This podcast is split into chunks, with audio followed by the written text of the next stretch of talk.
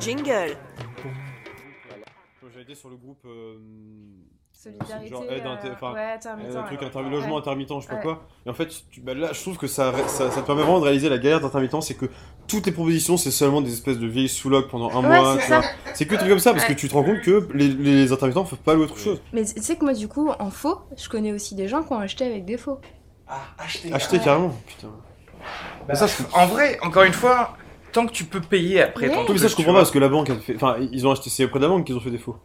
Oui, Non, pour avoir Pour le obtenir un prêt, pour obtenir un prêt ou pour. euh, Non, c'est auprès du proprio, je pense. C'est la même Ouais. chose que quand tu loues. C'est que euh, tu dis le mot intermittent ou tu dis le mot freelance, le mec, il est débile, il entend chômage. Parce qu'il sait pas ce que c'est. Oui, bon, même si un mec au chômage vient, il me dit Regardez, ma banque m'a prêté l'argent. Mais toi, parce que tu sais. Mais Ouais. imagine un vieux de 60 ans qui a bossé Ouais. toute sa vie à la SNCF. C'est pas safe pour lui, quoi. Mais Alors ouais. comme de la thune dans son Oui, compte, en fait, ouais. Déjà, rien que c'est quand tu dis à, à, par exemple à, à tes parents ou tes grands-parents, j'ai changé trois fois de CDI. Ils sont là, genre, Ouais, t'es sérieux pas assez de stabilité, en Vraiment. C'est Ouais. déjà, t'es un ça, peu oui, secte en c'est- banque. Ça, c'est conflit de génération. Et en plus de ça, il y a Oui, aussi oui. les générations qui font que. Moi, c'est pas personne. que tu dis, moi, mes grands-parents sont. Je trouve ça ouf que, euh, je, que, que, que une de mes sœurs soit passée de. euh, de je sais pas tel, tel truc à infirmière, à machin. Oui, euh, oui. Ouais. Non, mais ça aussi, c'est que les gens, ils ont pas trop en tête la précarité des jobs ouais, de c'est maintenant. ça, ouais. C'est-à-dire que maintenant, même si t'es un- quelqu'un qui a fait des études et que t'as- tu veux même avoir un job stable, tu vas peut-être finir par avoir trois jobs quand même dans ta vie, en fait. Ouais, Ouais, c'est ça. grave. Donc, En fait, c'est c'est un- une différence générationnelle et le truc, c'est que les propriétaires, c'est que des vieux. ouais. Et- Même sans être vieux, hein. Moi, même mes parents qui ont, euh, ils ont c'est genre 55 ans, même, même la génération de mes parents, je vois qu'ils sont. pas- Enfin, quand, ils, quand je, je leur dis que je cherche un boulot et tout, et ça leur semble. Enfin, ils sont quand même au courant de la vie, mais ils sont pas conscients à quel point c'est dur de trouver même un boulot d'avocat, tu vois. Eux, ils étaient persuadés qu'avec mon diplôme d'avocat, c'est bon, j'allais. euh, Ouais. être blindé euh, tout et tout. J'ai dit, mais vous vous rendez pas compte qu'il y a plus de boulot nulle part, c'est pas. euh, Mais il moi, tu travail, quoi, c'est tout. ce qui est drôle, c'est par exemple mon père, euh, quand je discute avec lui, il est vraiment dans des espèces de, de schémas vraiment anciens, dans le sens où, où quand il rencontre un collègue à lui qui est fils de prof, Hmm. pour lui, fils de prof, t'étais dans la haute noblesse et tout, tu vois, parce qu'avant, être prof, c'était vraiment quelque chose de... Ouais, bah ouais, c'est- Alors qu'aujourd'hui, tu dis que t'es prof, en vrai, notre génération à nous, t'es, en fait, t'es plutôt genre bon courage, quoi. Enfin, c'est, Oui. tu vois. Totalement pas le même Ouais. respect du, du job, ouais. Bah, c'est ça. Bah ouais, ça, mon, mon grand-père était proviseur du lycée prof et tout, à l'époque c'était hyper respecté. Ouais. Et mon père est devenu prof aussi, mon, enfin tout le monde, mon oncle, machin.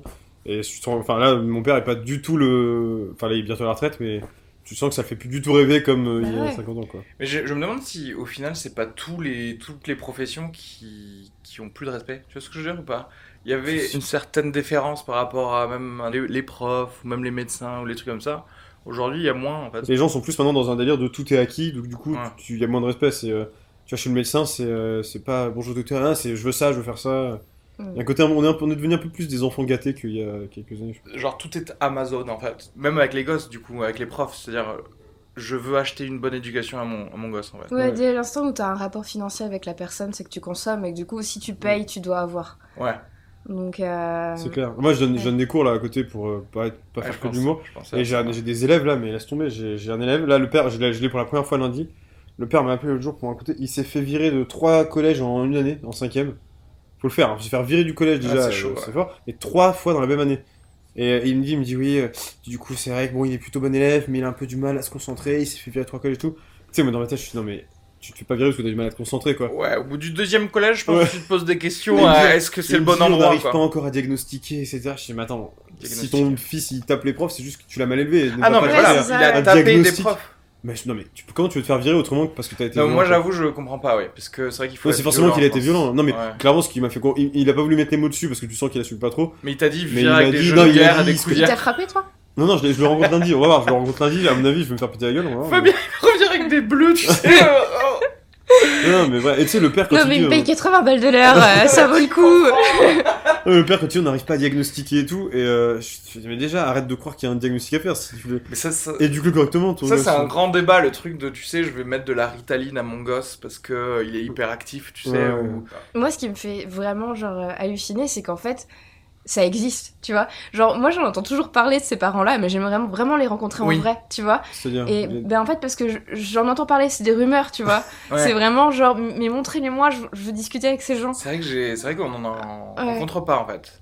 Alors, tu Ouais. sais qu'il y a des gens qui se font prescrire des trucs pour leurs gosses et tout Ouais. ça, mais jamais je, je, je tourne autour de ces personnes-là. Ah, si, moi, j'en ai- bah, moi, dans les cours, j'en ai un, j'en ai un, autre enfant, un garçon, il a 10 ans. Et donc, pareil, pareil, genre, c'est- tu vois, le gosse, il prend des médocs mais oui, matin. ses parents, quoi. ils, ont fait, ils mettent des médocs pour des troubles de la concentration. Oh là là. Et juste parce que non, mais il fout le bordel en classe, c'est tout. Pour, euh, non, mais prends des médocs parce que tu vas améliorer ta, tes multiplications en fait.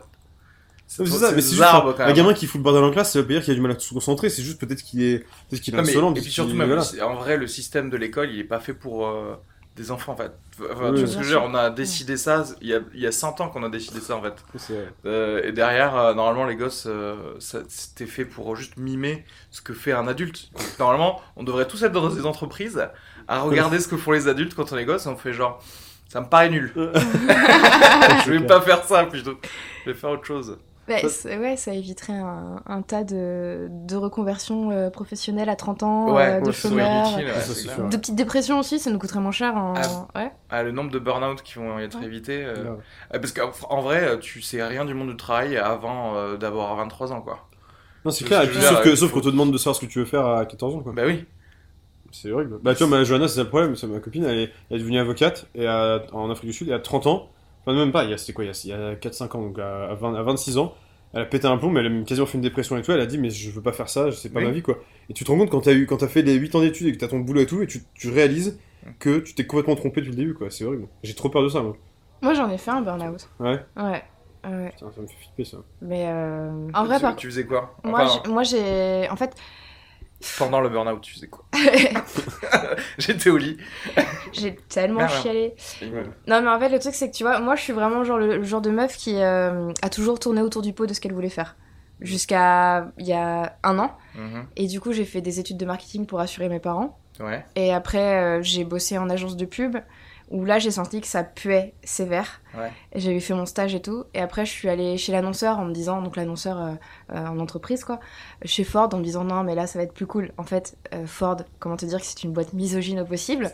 C'est-à-dire que le coup de genre, elle a des pare-chocs, je l'ai vraiment entendu. Ah oui. Et le mec qui te regarde la poitrine quand il te parle, je l'ai vraiment vécu. Ouais. En disant ça, C'est où, tu sais, Ouais. il y a Ouais. des stéréotypes où tu te dis. Euh, je, je, tu sais, je le mettrais même pas dans un sketch filmé parce que c'est Ouais. trop vu. Ouais. Et ouais. en fait, ça existe vrai, c'est-à-dire vraiment, vie, ouais. sincèrement, il y a quelqu'un qui fait pas ça au second degré, quoi. Ah non, mais vraiment. C'est incroyable. Il pense que c'est drôle, ça. Enfin, je sais pas s'il te regardait les seins quand tu te parles, c'est drôle, mais. euh, Non, lui, il pense que c'est drôle. Non, je pense qu'il le regardait vraiment, genre en mode. Ah, d'accord, euh, mais je pensais qu'il te regardait ça en disant, en parlant de pare-choc en même temps. Non, non, en dégustation, tu vois. En Ah oui, d'accord. de- Ouais, Ouais, ouais. Mais décomplexé, quoi. vraiment. Même pas subtil, même pas genre Non, non, non, euh, pas du tout. Ouais. D'accord.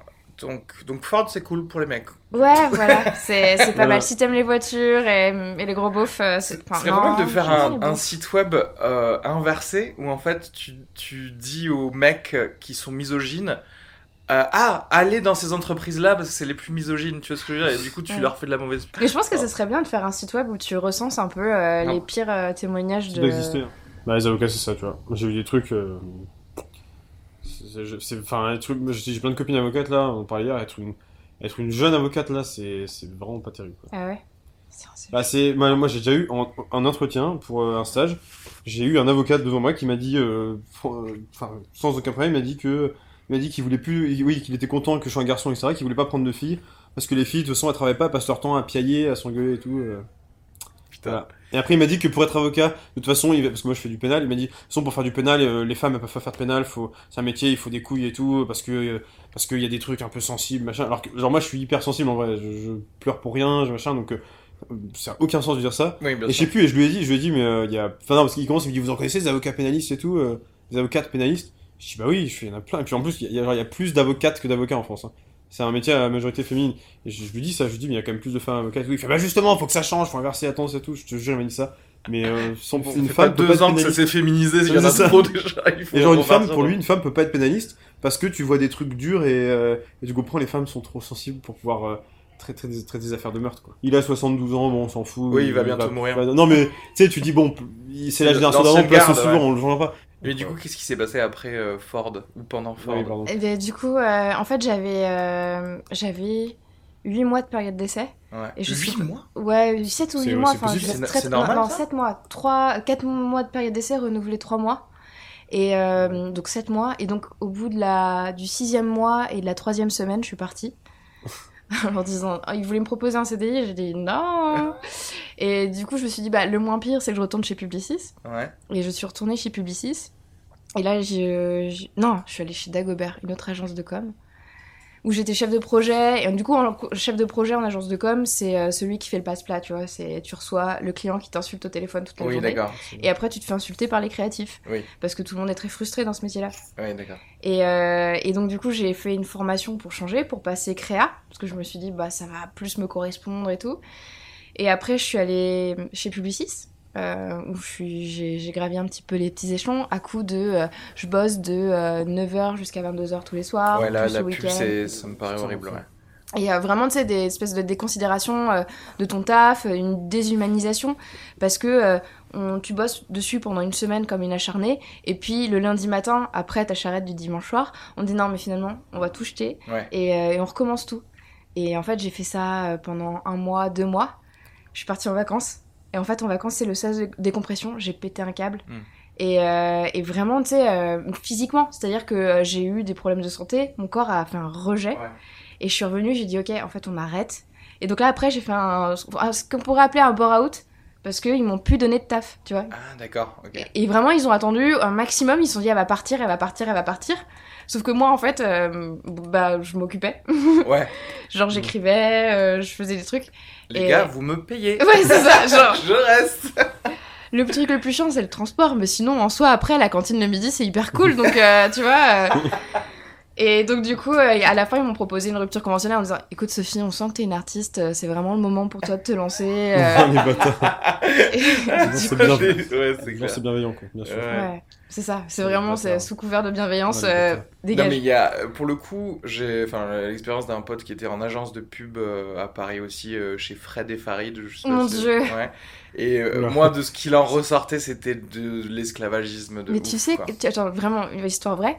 Quand tu rentres dans l'agence Fred et Farid, Ouais. il y a une grande phrase au-dessus de l'accueil. C'est marqué Si on baisse les bras, coupez-nous la tête. Putain, le truc, parce c'est qu'en fait- le truc, quoi. Tu, comme tu dois plaire au client, tu dois vraiment te, être la- le, le- le tapis euh, pour, pour ton client. Tout ce que tu vas demander, on va te le faire. Et si tu nous dis Mm. 5 heures avant qu'on te donne la dernière version, finalement, changez-moi tout, t'es obligé que- d'être là à 1h du mat. Ouais. Et le côté où, effectivement, comme tu dis, enfin, si tu veux gravir aussi un petit peu les échelons Ouais. euh, de ton truc, donc pour avoir plus de liberté, mais en fait, tu cesses toute liberté pendant Ça, quelques années. quoi. Moi, ça me fait halluciner. mais Ma soeur est en école de graphisme. Enfin, elle est Ah, dans vrai, mais trois ta mois, là. soeur aussi, ouais. Et elle m'a raconté qu'ils font des, des exercices. C'est des nuits blanches. Je sais plus comment ils appellent ça. Des. euh. Charrette. Mais c'est ça, non? Ouais, Moi, ouais, j'appelle ça une charrette. Ouais, c'est- Ouais. oui, c'est ça. bah, je crois ça. Et so- à l'école, ils leur font faire ça. C'est-à-dire Ouais. qu'ils ils sont à l'école, ils arrivent, donc ils ont les cours la journée, etc. Et ils ont un examen, c'est genre, vous venez à 20h, Ouais. et on vous, donne, on vous donne un truc à faire, etc. Et, vous devez, et elle rentre chez elle à 5h du mat. Et Alors qu'elle est à l'école, Au lieu quoi. de dire on va changer l'éthique du, travail, au lieu de dire bon les gars, si vous ça, avez votre monstrueux. pub une semaine a- après, c'est pas très grave. Les gens ils ont aussi des familles, ils ont le droit de bosser de 8h à 17h, tu vois. Euh, non, non, à la place on, les, on leur apprend déjà c'est à ça, faire c'est- ça. t'imagines, on forme les élèves à faire ça, quoi. C'est incroyable. En fait, c'est vraiment. euh, Tu vois, c'est encore des systèmes de, de consommation, quoi. C'est vraiment mais ça. ouais, mais c'est- c'est horrible. mais c'est tellement horrible, ouais. C'est. Mais là, tu- là encore, tu vois, c'est que des trucs qui ont, qui, sont, qui ont été créés il y a 100 ans. Ouais. Et nous, on, tu sais, on, on intègre tellement ça, bah, pour le coup, si on, nous- on nous enseigne même comme ça, on se dit, euh, ouais, il n'y a pas moyen de lâcher une heure, même Ah oui, mais de comme tu dis, mais c'est la- Photoshop, tu vois. C'est la base du- de, de- voilà, comme tu dis, de la société de consommation. Si on, mais si on explique aux gens qui travaillent, de- la norme c'est vous pouvez euh, passer une nuit blanche pour bosser pour un pour Coca, quoi, mais c'est pas possible. Tu sais, en fait, on revient petit à petit à avant euh, Léon Blum et tout ça, euh, les congés payés, et tout, etc. Ouais, ouais. En fait, t'arrives petit à petit à faire croire aux gens que, bah, en fait, si t'es pas présent tout le temps au travail, euh, ça, ça va mal se passer. Ouais, c'est clair. Mais je sais pas si, euh, si, si vraiment on va y arriver. Parce que moi, ce que je vois aussi, il y a une espèce de prise de conscience aussi, beaucoup. Grâce au burn-out. non, mais c'est vrai, grâce au, à plein de burn-out. ça dépend quoi. euh, peut-être pas dans toutes les professions. Je pense qu'il y a des, ça dépend de quelle profession, mais. Moi, je, enfin, moi, je crois vachement en la prise de conscience de notre génération, tu vois. Ouais. Mm. Et même des étudiants euh, dans les écoles qui sont un peu choqués de voir comment ça marche. Euh, moi, je vois par exemple, du coup, dans Publicis, ils ont beaucoup de mal à recruter des stagiaires Mhm. parce que, un, t'es sous-payé, tu fais des gros horaires et en plus, c'est pas intéressant ce que tu fais, tu vois. Donc, euh, et ben, du coup, ils galèrent. Et Oui, il faut, ils, vont- ils vont devoir changer. Nous, c'est Ouais. pareil. Enfin, quand tu parles à un dentiste qui est plus âgé, il comprend pas les nouvelles générations qui Mm. sont en mode. euh, qualité de vie Ouais. et temps libre. Tu sais, mais je comprends pas pourquoi vous bossez pas 5 jours par semaine. Mais parce qu'on va se suicider en fait, Ouais. Tout simplement. ouais. Et bah, juste on bosse un peu moins, on n'a pas besoin de gagner autant que toi pour euh, juste profiter de notre bateau qu'on va s'acheter euh, en. Bretagne et qu'on pourra utiliser que deux jours dans Ouais. l'année, tu vois. C'est ça. Donc euh, c'est tout. Après, je suis d'accord, il y a peut-être une prise de conscience des générations, mais j'ai l'impression qu'il y a certains métiers où c'est juste, ça manque de trop de moyens. Enfin, je sais pas, je pense aux infirmiers, infirmières, là. J'ai l'impression que ça, malheureusement, ça va rester ce truc où, euh, où tu es habitué, ma- mon autre sœur est infirmière, et oui, c'est le- c'est juste normal dans ce boulot de- Ouais. d'être en sous-effectif dans sous-effectif tout le temps, quoi. Mais Ouais. la, la santé, c'est, ça va être très très difficile à changer. Quoi. Parce qu'au moins dans le monde économique, genre normal, effectivement, euh, bah, comme tu disais, tu vas avoir du mal à recruter des gens, euh, l'esprit des gens il va être plus sur la qualité de vie, etc. Alors que l'hôpital, comme tout est un peu lié à l'État, Mais quand tu vois qu'ils font grève et qu'ils vont les chercher à coups de gendarmes chez eux, euh, Ouais, tu te dis qu'en fait t'es- t'es libre de rien ouais, quoi. tu ouais, vois c'est ça. Tu es du coup, tu deviens l'esclave de la de la société en fait. Euh, mais là, littéralement, c'est-à-dire que si boss suture la personne là. Mais ça, tu mets un bracelet, tu mets un C'est bracelet, tu mets un bracelet qui greffe, mais tu travailles quand même. Ouais, C'est ouais, ouais, ouais.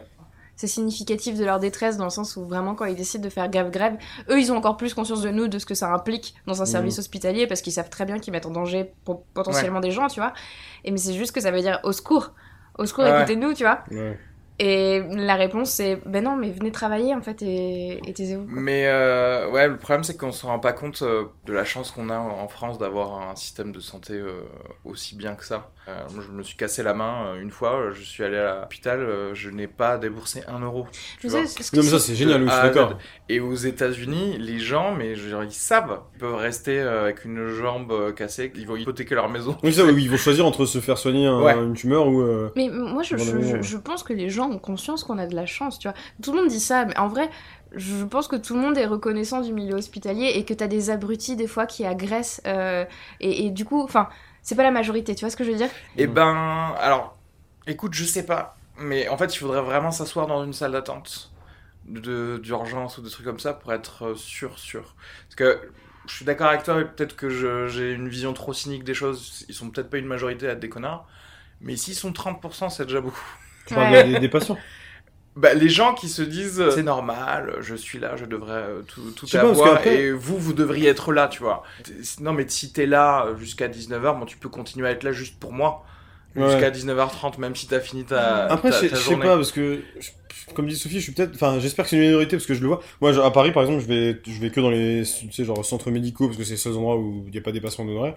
Les intermittents sont acceptés. Non, mais non, non, mais c'est, non, mais s'il n'y a pas de dépassement d'honoraires, c'est c'est impossible de trouver des, des endroits sans dépassement d'honoraires si c'est pas des, des gros centres médicaux et tout. Et du coup, c'est blindé de monde, tout, c'est tout le temps en retard et tout. Mais les gens ont quand même l'air d'accord avec l'idée de dire, ok, bah, on va attendre parce que, euh, parce que c'est compliqué. Enfin, tu vois que c'est surchargé le truc. À chaque fois, j'y vais et mon rendez-vous, il est toujours 45 minutes en retard. J'ai l'impression que la plupart des gens, j'ai jamais, j'ai rarement vu des gens râler, tu vois, la plupart des gens acceptent l'idée de dire, bah, vas-y, bon, ils font leur truc, on va. Mais c'est pas un hôpital, tu me parles d'un. Non, non, non, c'est, euh, bah, je sais pas, genre, euh... Quels sont tes problèmes médicaux euh Non, même un dentiste, mais j'ai, un dentiste. Putain, Ouais. ouais, je t'ai trahi à Paris. J'étais chez un autre dentiste. Tu m'as trahi. Mais t'étais pas encore là. T'étais pas encore arrivé, maintenant je vais Tu sais que moi, j'ai un, un- mon médecin traitant euh, que j'adore. Ouais. Euh, je lui dit où est-ce que je peux aller à Paris euh, pour me faire soigner les dents Ouais. Texto, il m'a répondu n'allez pas à Paris. Ah ouais je, je rentre au Mans à chaque fois que je me fais soigner les dents. Ouais. Ouais. Il y a- m- moi, j'avais plein de patients à Toulouse euh, qui vivaient à Paris, mais tu sais, quand ils revenaient voir leur famille, ils en profitaient pour euh, Ouais. se faire soigner par moi, mais à Toulouse. Ouais, mais pourquoi à Paris c'est. Parce qu'il m'a dit, en fait, euh, il, il remet pas en doute euh, la qualité des soins, parce qu'il me dit, il y en a qui soignent bien, mais juste, ils sont beaucoup trop chers. Il m'a dit, c'est des escrocs, tu vois. Ouais, moi je me suis tellement fait niquer. J'ai payé pour. Elle m'a détartré avec un truc chelou, avec un gel ou je sais pas quoi. Alors j'ai rien demandé. Ce 70 euros m'a fait payer, je crois. Euh, le, fait, le fait de pas t'avoir donné de devis avant, Non, non, ça c'est ça c'est. Non, en plus, interdit, au quoi. début, parce que j'avais trouvé un truc sur Doctolib, c'était censé être conventionné, etc. Et c'était à côté du cabinet où je travaillais. Donc, genre, sur les champs- quasiment sur les Champs-Élysées. Je me suis dit, il y a un piège. J'arrive dans le truc, j'arrive dans la cour de l'immeuble, je rentre et tout, la salle d'attente. Magnifique, hyper design, avec des canapés en cuir et tout ça. Grande table trop belle, des plantes et tout. Je me dis, je sens que je vais me faire baiser. Il y avait personne dans la salle d'attente. Moi, j'ai l'habitude, quand je vais chez les médecins, il y a toujours, parce que ce que je dis, c'est des centres de santé où c'est blindé de monde, parce que, euh, tu sais, c'est, quand je dis centre de santé, c'est tout que t'as trois étages avec 15 médecins à chaque étage qui, Ouais, d'accord, ouais. Et là, j'arrive et tout, il y a personne, je suis tout seul. La dentiste, elle va me chercher et tout. euh. Ah, tu veux dire c'était un grand truc et il y avait personne? Ah ouais, non, non, bah Ah. c'était, non, là, c'était un cabinet d'une seule Ah, dentiste, mais ouais, c'était ouais. immense. Une, la salle d'attente immense, trop belle et tout. Et je me dis, putain, ça pue la merde, je vais devoir payer. Euh, je- donc, euh, la- la- l'assistante vient me chercher.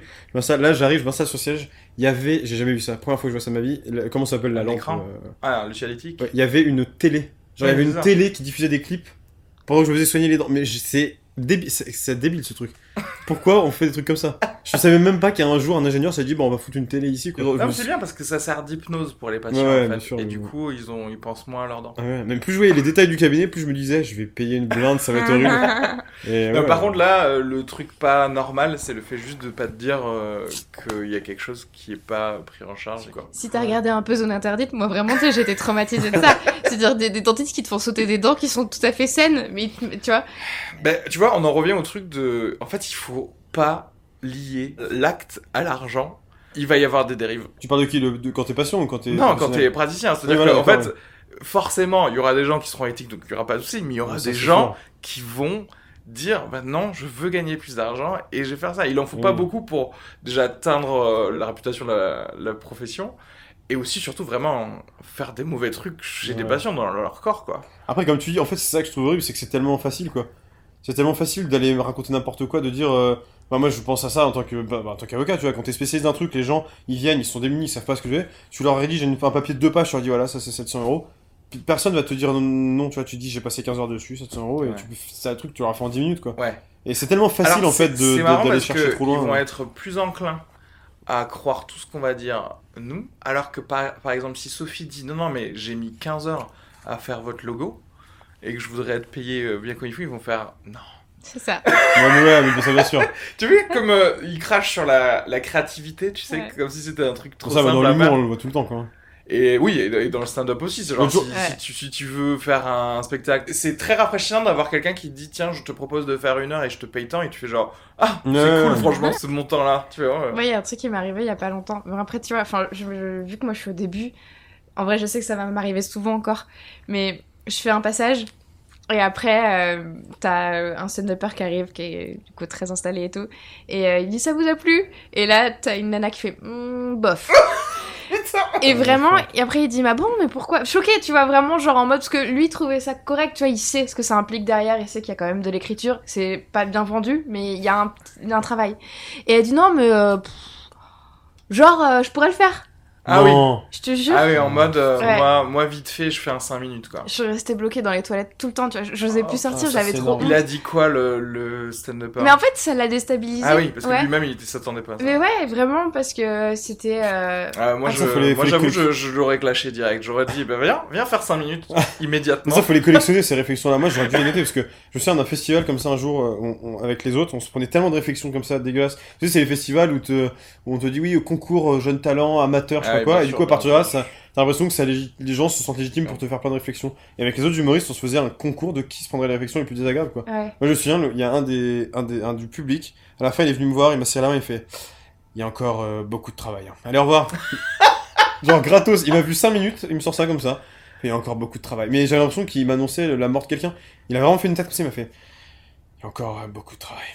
Au revoir. Bonne journée. Et voilà, moi, ça me fait halluciner que les gens puissent dire ça, alors que tu les vois au resto, genre si le plat est dégueulasse, ils vont même pas le dire Oui, au serveur, tu vois. Exactement. Ouais, c'est clair, mais. oui. Et, et toi, t'es là, tu me dis, je suis humaine. Mais- alors que derrière, en plus, ils ont payé plus cher qu'ils te donneront jamais d'argent dans ton chapeau Ouais, pour une ça. pizza dégueulasse, tu sais. Et, Et... tu sais, c'est ce que j'essaie de dire aux gens quand euh, j'essaie- à la fin des, des passages, à la fin des plateaux, quand je dis venez à mon spectacle, j'essaie un peu de pas de sensibiliser, mais de dire vous vous rendez compte que là le spectacle coûte 10 euros, vous allez voir un spectacle d'une heure et quart et tout ça, 10 euros c'est des trucs que vous mettez dans n'importe quoi tous les jours quoi. Mais non, apparemment c'est plus légitime de mettre 10 balles dans, comme tu dis, dans une pizza pourrie que dans. Et surtout d'ouvrir ta gueule euh, pendant même, tu vois. Ouais, ouais, c'est clair. ouais. C'est c'est Il y a beaucoup de choses à faire pour euh, réhabiliter la créativité dans la hiérarchie du respect en fait. On va dire maître machin, il est avocat, donc voilà. Même si j'y connais rien, Mm. il y a le côté où je j'admets que j'y connais rien et donc je peux faire confiance. Ouais, ouais, ouais, c'est ça. Alors que la créativité, comme si tout le monde se disait, ouais, je pense que si je prends un crayon viteuf, Mais oui, c'est ça le problème. il y a moyen. Parce que la créativité, on a l'impression qu'il n'y a pas, petite il y a pas spécialement une science derrière, tu vois. Ouais. On te dit, enfin, par exemple, tu vois un stand-upper, tu dis pas, il y a besoin, entraînement. tu dis euh. pas, il y a besoin d'avoir des connaissances, une Ouais. formation, c'est un truc que tout le monde peut faire, alors que bien sûr que non, mais, Alors qu'en fait, mais tu vois, ce que les gens ont dans la tête. Et moi, la seule beaucoup. différence que je vois, c'est le, le truc académique, en fait. Le truc de genre, je sors de tant d'années d'études, comme si ça voulait dire un truc énorme, mais franchement, quand t'as fait des études, tu te rends compte à quel point ça ne veut rien dire Mais les ça, c'est clair, mais on est tellement obsédé par ça en France, par les, les Ouais, études, le les fait de dire je suis bac plus Oh là là, un nombre oh, d'années. Et moi, je, moi, j'ai envie de te dire non. Moi, j'ai envie de te dire si tu me dis par magie que il y a un mec, il va mieux me euh, m'opérer Ouais, voilà, c'est ça. alors qu'il sort de nulle part, je vais dire bah si si tu me dis qu'il va mieux m'opérer, bah c'est- ce sera lui, ce Ouais. sera pas Je quelqu'un sais pas d'autre. comment c'est dans les autres pays, mais en France, on est obsédé par ça, quoi. C'est vraiment si t'as. T'as beau savoir faire mille trucs, si t'as pas le diplôme qui va avec, euh, non mais c'est ouf. Mais C'est comme des. Et pardon, et même, tu sais, dans les mêmes secteurs d'activité, moi, je vois, du coup, dans mes études de marketing, j'ai fait une fac de marketing. Autant te dire que Oui. j'étais, mais à ras du sol, j'étais... Parce que tu n'as pas fait l'école. euh, Exactement, j'ai pas dépensé 7000 euros par mois, par an pour euh, une école de commerce, tu vois. Ça c'est pire encore parce que c'est les, les écoles où tu payes, tu sais, donc tu es sûr que tu vas avoir le truc et, et au final tu payes un réseau quoi. Tu oui. payes le réseau, Ouais, tu payes tu complètement. payes le réseau. les futurs potes qu'il y aura dans d'autres euh, dans d'autres entreprises que tu appelleras pour dire est-ce qu'il n'y a pas un CDI chez toi. Non mais c'est ça, non mais je sais pas pourquoi on est. C'est comme les trucs genre le niveau d'anglais, tu vois. Tu peux avoir passé 10 ans en Angleterre et tout. Si t'as pas le TOEIC qui coûte euh, 800 balles et qui vaut rien, on va pas, on va pas te croire, tu vois. Je te jure, c'est fou, enfin c'est absurde. Bah, encore le TOEIC, je comprends parce que c'est un truc, c'est un instant T que tu le passes. Tu vois, mais Ouais. c'est pas euh, c'est pas obligatoire d'avoir eu bac une licence d'anglais par sûr, exemple, ouais. tu vois. Mais euh, mais oui, je, je suis d'accord, Oui, il faut toujours un- transformer toute ta vie En papier, En- en diplôme qui atteste que tu sais Ouais, faire en ça, badge. quoi. En fait, en badge. Ouais, J'ai besoin de savoir quels sont tes badges sur ton uniforme, en fait, pour savoir euh, si je peux te prendre ou pas. Et c'est surtout que moi, ce, qui, ce que je trouve vraiment dommage, c'est que du coup, ça bloque beaucoup de gens dans, par exemple, leur changement de vie. Ah, ou, tu vois, ils sont malheureux dans un, dans un secteur et, et, et sous prétexte qu'il faut absolument tout le temps avoir des diplômes partout et qu'en plus, en France, des fois, tu as des écoles qui sont, tu ne peux plus les faire au-delà de 25 ans, Ouais. et ben tu ne peux pas te reconvertir dans quelque chose qui te plairait. Et euh, enfin, c'est dingo, tu vois. Enfin, c'est quoi cette limite d'âge en fait? Genre, euh, ça aussi, tu Oui, vois, il y c'est a un trop problème. tard, en fait. Ouais. C'est fini. Ah, mais non, mais c'est. T'oublies, t'as choisi cette filière-là quand t'avais 17 ans, c'est terminé maintenant.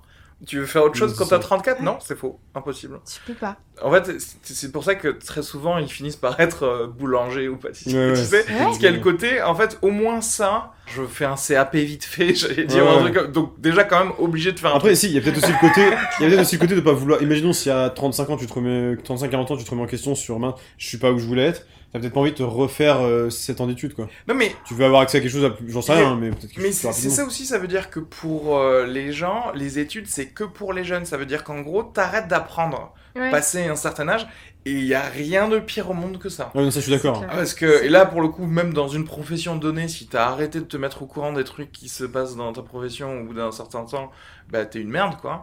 Et, euh, et pour les gens en général, le fait de te dire, ah non, non, euh, c'est bon, en fait, je me suis formé mon cerveau euh, Mm. en 96, je vais pas commencer à, Non, je suis d'accord. ouais. à penser à autre chose, quoi. Après, c'est des questions genre hyper pratiques quoi. Moi, je prends par exemple, si je, si je voulais reprendre des études dans, dans quelques années, j'en sais rien, euh, donc ça suppose d'arrêter de travailler. J'ai juste pas l'argent. Quand j'étais étudiant, j'étais boursier et tout. Mais si je reprends des études maintenant, j'aurais plus de rebours parce que j'ai tout épuisé et je- j'aurais juste pas les moyens de prendre 4-5 ans à réétudier quoi. Ouais, mais C'est en dommage, vrai, t'as- en fait, quand tu travailles, tu cotises pour des formations. Ouais. Ouais. Donc, euh, t'as droit à ça. Et après, tu peux trouver des aménagements, euh, tu peux avoir des systèmes d'alternance, mais c'est pareil, tu oui, vois. mais c'est pas aussi c'est- évident mais que. c'est pas- Ouais, mais c'est- en fait, là, tu vois, tu me rappelles que je le savais, ça. Ouais. Et je. Non, mais oui, et, mais je suis censé. Tout le monde est censé. devrait être censé le savoir et, et se dire c'est une option viable de se dire je suis adulte, mais je vais faire d'autres formations. de- on est obligé chez les avocats. Et puis j'aime pas le côté formation, ça, ça veut Non. tellement. Tu sais pourquoi on dit pas études en fait? Tu sais, il y a le côté Ouais. formation, reconversion. Te caches un peu, j'ai l'impression. Tu sais, t'es un adulte. Ah, je suis désolé, j'ai mal choisi mes trucs au début. Moi, quand je l'ai fait, je l'ai fait donc à genre 27-28 ans. Et vraiment, quand je disais ça aux gens, Trop de courage. ouais, Ouais. exactement, courageuse. Ouais. Et où est le courage en fait? J'étais malheureuse. Oui, je vais faire oui. quoi? Je, je- enfin, Ouais, faut, bah, parce que si, il faut quand même du courage juste pour, euh, comme tu pourras admettre ça, parce que t'as plein de gens qui se passent là, oui, tu vois. Des gens qui vont se mentir à eux-mêmes toute leur vie en disant non, non, je suis heureux dans ce que je fais, et en fait, euh, à 70 ans, ils vont dire non, j'ai tout gâché, j'aurais pas dû faire ça, quoi. Moi, je suis pour, Un genre. côté risqué, euh, tu vois, c'est un pari, quoi. que t'aies un an d'études tous les deux ans.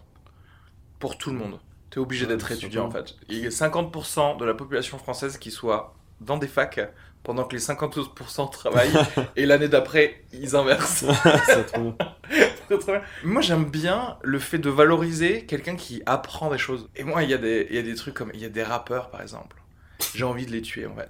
Parce que le côté genre Kanye West qui à un moment justement se mettait comme un badge d'honneur de dire non moi je lis pas de bouquins en fait. Ouais, bah alors ça, va voir le- J'ai envie de l'écorcher en fait. Sans aller chercher Kanye West, les stand plein de stand-up, euh, stand-uppers parisiens et tout, euh, enfin, ou français en général. Moi, ça me, j'avais, écrit un sketch une fois là-dessus, d'ailleurs, je sais pas si tu te souviens, je l'ai joué une fois à Toulouse, une seule fois, mais je sais pas ce que c'est que ce délire pour plein de gens qui font du stand-up de se vanter de, de- d'avoir été nul à l'école. ouais, Tu exact. sais, d'avoir été des camps où, enfin, parce que tu peux être nul à l'école, c'est pas grave, c'est pas ta faute, mais ceux qui vont se vanter de dire, ouais, euh, je foutais la merde, je, je lis pas de livres, euh, tu sais, tu sais, qui vont arriver et qui vont, qui, qui vont te, qui vont se moquer de quelqu'un qui va utiliser un mot un peu compliqué. Mm.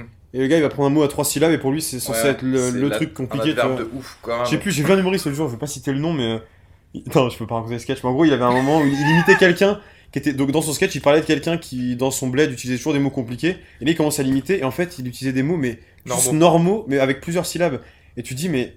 Donc là, t'es en train de juste, de- t'es en train de rigoler, de dire, c'est regardez, c'est ridicule, quelqu'un qui parle bien, quoi. Mm. Et c'était, et ça m'énerve, cette espèce de d'éloge de la bêtise, quoi. De dire, c'est, c'est la honte de lire des livres, et c'est trop bien de. il y a aussi l'inverse, c'est que tu as aussi l'éloge euh, du- de la lecture de livres. C'est-à-dire que moi aussi, je fréquente des gens où, genre, si tu lis pas, t'es un Ah. débile. Ah oui, non, tu ça, c'est et, euh, et moi, je sais que par exemple, euh, je, je suis. à- je- quand j'étais petite, les romans, ça me parlait pas parce qu'en en fait, faut les choisir, tu vois. C'est comme un film, tu, tu Ouais, tombes sur le bon, et moi, j'ai dû enchaîner que les mauvais. Et du coup, j'ai commencé à lire via la BD. Ouais. Et ben, dans l'esprit de certaines mères, je me souviens, Ouais. j'étais un peu l'enfant débile, tu vois, Ah oui, qui lit des BD. c'était de la BD. Ouais. Ouais. Ouais. Encore une fois, des hiérarchies de Ouais. respect dans les trucs. C'est non, oui, la BD, c'est quand même un sous-art. Bon, il y a des images. Hein. Oui, voilà. Euh, ouais. bon, Et et c'est pareil, le cinéma, ça va être moins bien que la littérature, mais en même temps, on va dire oui à du Fellini, mais pas forcément oui à Christopher Nolan. Tu vois, il y a tout un truc Mais, de. mais même dans les jouets, si tu joues avec des Playmobil ou tu joues avec des Lego, c'est pas la même chose. Ouais, c'est vrai. hein. Le Playmobil raconte une histoire et le Lego, t'es plus dans l'imaginaire, dans la création et tout. Et moi, je joue au Playmobil, tu vois. Genre, Ouais. je- Ouais. mais pas Ouais, je joue au. Barbie, alors t'imagines comment c'est fou. Je te jure, c'est vrai, je joue au Barbie, j'adorais, tout le monde se Ceux qui et- jouaient au Playmobil en général, ils faisaient des burn-out après. euh, Ouais, c'est- des stats, tu sais. Ça, en vrai, et ça, tu vois, on a beau parler de misogynie, etc., et de euh, et d'évolution des mœurs, genre, à partir, enfin, moi, je, à partir du moment où il y aura des Barbies et qu'on dit que c'est que pour les filles et tout, Oui. on est, bien c'est sûr. foutu, quoi. Moi, je me rappelle très bien que quand j'adorais jouer, moi, je traînais beaucoup avec des filles quand j'étais enfant, parce que j'ai toujours eu plus d'amis filles, et on jouait à la poupée, j'étais trop content, et, euh, et je suis pas spécialement devenu euh, efféminé ou quoi que ce soit, enfin, c'est, tu vois, c'est, mais, et je me souviens que par contre, tout le monde se foutait de moi euh, plus tard quand je le racontais. Mais quoi. moi, tu sais, dans le militantisme euh, euh, féministe, euh, enfin, moi, j'aime bien régler les problèmes euh, à la racine. Et, et du coup, je me dis, je ne sais pas Comme les pourquoi. Exactement. et du coup, je ne sais pas pourquoi.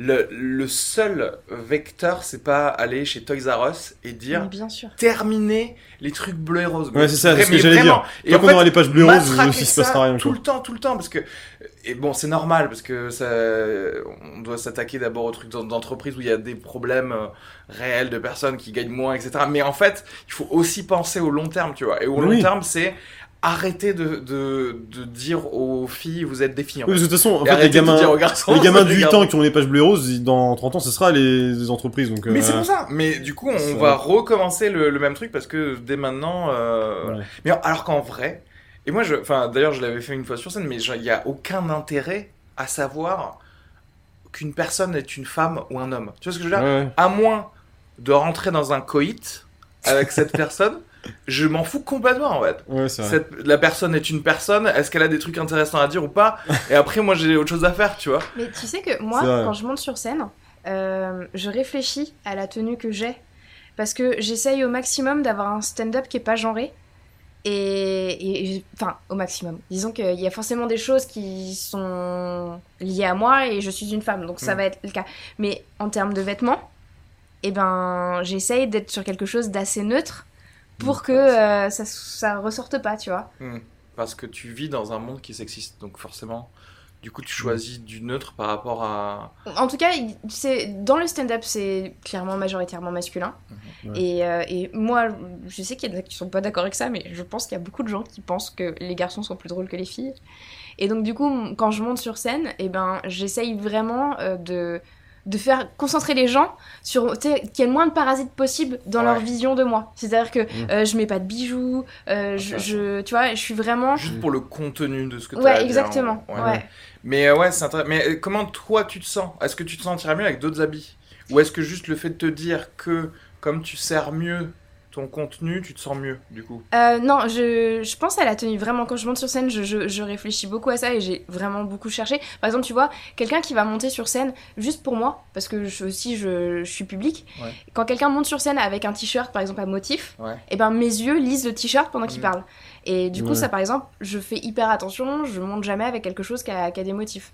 Bah, de toute façon, ou alors ça fait partie de ton. Enfin, il y a des gens, fait partie de leur personnage d'avoir un mode vestimentaire particulier, tu vois, mais. Ouais. euh, Mais parce que, attends, moi je réfléchis à ce que tu disais. Mais toi, sans réfléchir à ça, enfin, sans réfléchir à ça, genre vraiment personnellement, à toi, est-ce comment tu es le plus à l'aise sur scène? Avec quels habits tu à ben, je, je le suis justement Ouais. quand je suis dans des, des vêtements qui sont euh, bah, plutôt amples ou. euh, tu vois, par exemple, j'ai une salopette. Ouais. Et ben, je trouve que la salopette, c'est mixte. Ouais. Et, et de fait, eh ben, je suis plus à l'aise euh, naturellement, je sais pas. Il y a- je pense que c'est une, une espèce de, de processus global, tu vois, qui fait que j'y ai réfléchi, je veux mettre ça, et bah peut-être que c'est un effet placebo, mais du coup, je vais peut-être un peu plus à l'aise. Parce que, est-ce que tu penses que le public va orienter sa lecture déjà rien que du fait que- de, de voir que t'es une fille ou pas? Mais moi, je sais que Enfin, pas, quand quelqu'un que t'es une Non, fille, quoi. c'est évident, non tu, tu, Ouais. Je tu sais pas, sur réfléchis scène et tu, tu sais ce que tu vois. Av- avant de, de parler, les gens te voient, Oui, il y a le, Ouais. la tu vois? D'ailleurs, il n'y a pas une, euh, une scène qui a fait un truc un peu comme The Voice, c'est-à-dire que tu, en- tu ne fais que entendre. Il y a des scènes dans le noir, ouais. ouais. scènes dans le noir, ouais. Avec Navo qui faisait ça. Ah ouais, Ouais, mais ouais. c'est fini Ben, ça je- du coup j'ai vu ça, mais de manière ex- exceptionnelle. J'ai dû faire ça une ou deux Non, fois, je non, non, ils, ils en font régulièrement, mais ça, euh, ça, ça, ça, c'est intéressant. Mais je suis d'accord parce que en vrai, tu vois, une personne qui est euh, un grand va venir, tu vas tout de suite projeter des trucs, tu vois. Et Oui, si c'est une fille, tu vas tout de suite projeter des trucs. Tu... Donc, que tu le veuilles ou non, de l'inconscient, de... il y a une partie de cerveau, de la rame de... Ouais, des spectateurs qui va être sur, sur euh. Après, ça, je pense que c'est aussi depuis qu'on fait du. C'est depuis que la mode, c'est le stand-up où tu racontes vraiment euh, toi, quoi. C'est-à-dire que je pense. Non, mais je sais pas, mais je me dis, euh, si on faisait que des sketchs à personnages, on se dirait pas que le, le physique ou le, les, les origines visibles, etc., vont orienter le sketch. Mais si, parce que c'est ta première information quand tu montes sur scène, Ouais. moi, je pense. Par exemple, tu vois, si moi j'arrive et je fais un, je, je joue un personnage, on va garder le truc. Si je Ouais. fais un, un enfant, ça va plus rire que si c'était quelqu'un de plus petit et plus jeune, parce qu'il y aura le Ouais, contraste ouais. en fait. Donc forcément, quoi qu'il arrive, le ton fait le fait d'exister et d'être discernable, ça va apposer un, Oui, vrai, un truc sur ton contenu en fait. Même moi, je- parce que ça me fait penser à des, je prends des humoristes euh, femmes, genre classiques, d'il y a, long- il y a, il y a quelques années, je sais pas, genre Muriel Robin. Je, Je crois qu'on m'a jamais euh, Muriel Robin, je pense que c'est la personne qui a été le plus citée dans ce podcast. Mais je la trouve trop forte, elle est incroyable, elle est trop forte cette femme. Non mais tu vois, euh, j'ai pas l'impression que son, le fait qu'elle soit une femme puisse complètement orienter le, la manière dont on va voir ses sketchs, tu vois. Genre je dis, si c'était un homme qui a fait les mêmes sketchs, j'aurais probablement rigolé de la même manière et... euh, Non mais attention, enfin je pense que je, je vais parler pour euh, genre je vais parler pour Sophie parce qu'elle ne sait pas parler euh, toute seule car c'est une femme. Mais non non, ce que je veux dire c'est que ça veut pas dire que tu vas totalement influer parce que tu Ouais. es ce que tu es, mais ne serait-ce que un petit peu. Si tu influes un petit peu, ça- du coup ça vaut le coup de réfléchir à comment tu te présentes. euh, Ouais, ouais, d'accord. Et du coup, euh, du coup, de toute façon, moi je dis que tant que tant qu'on continuera de te présenter en disant et maintenant on va accueillir une fille. euh, non, mais si- la dernière scène que j'ai fait, chiant, c'était ça. Mais C'était la seule femme.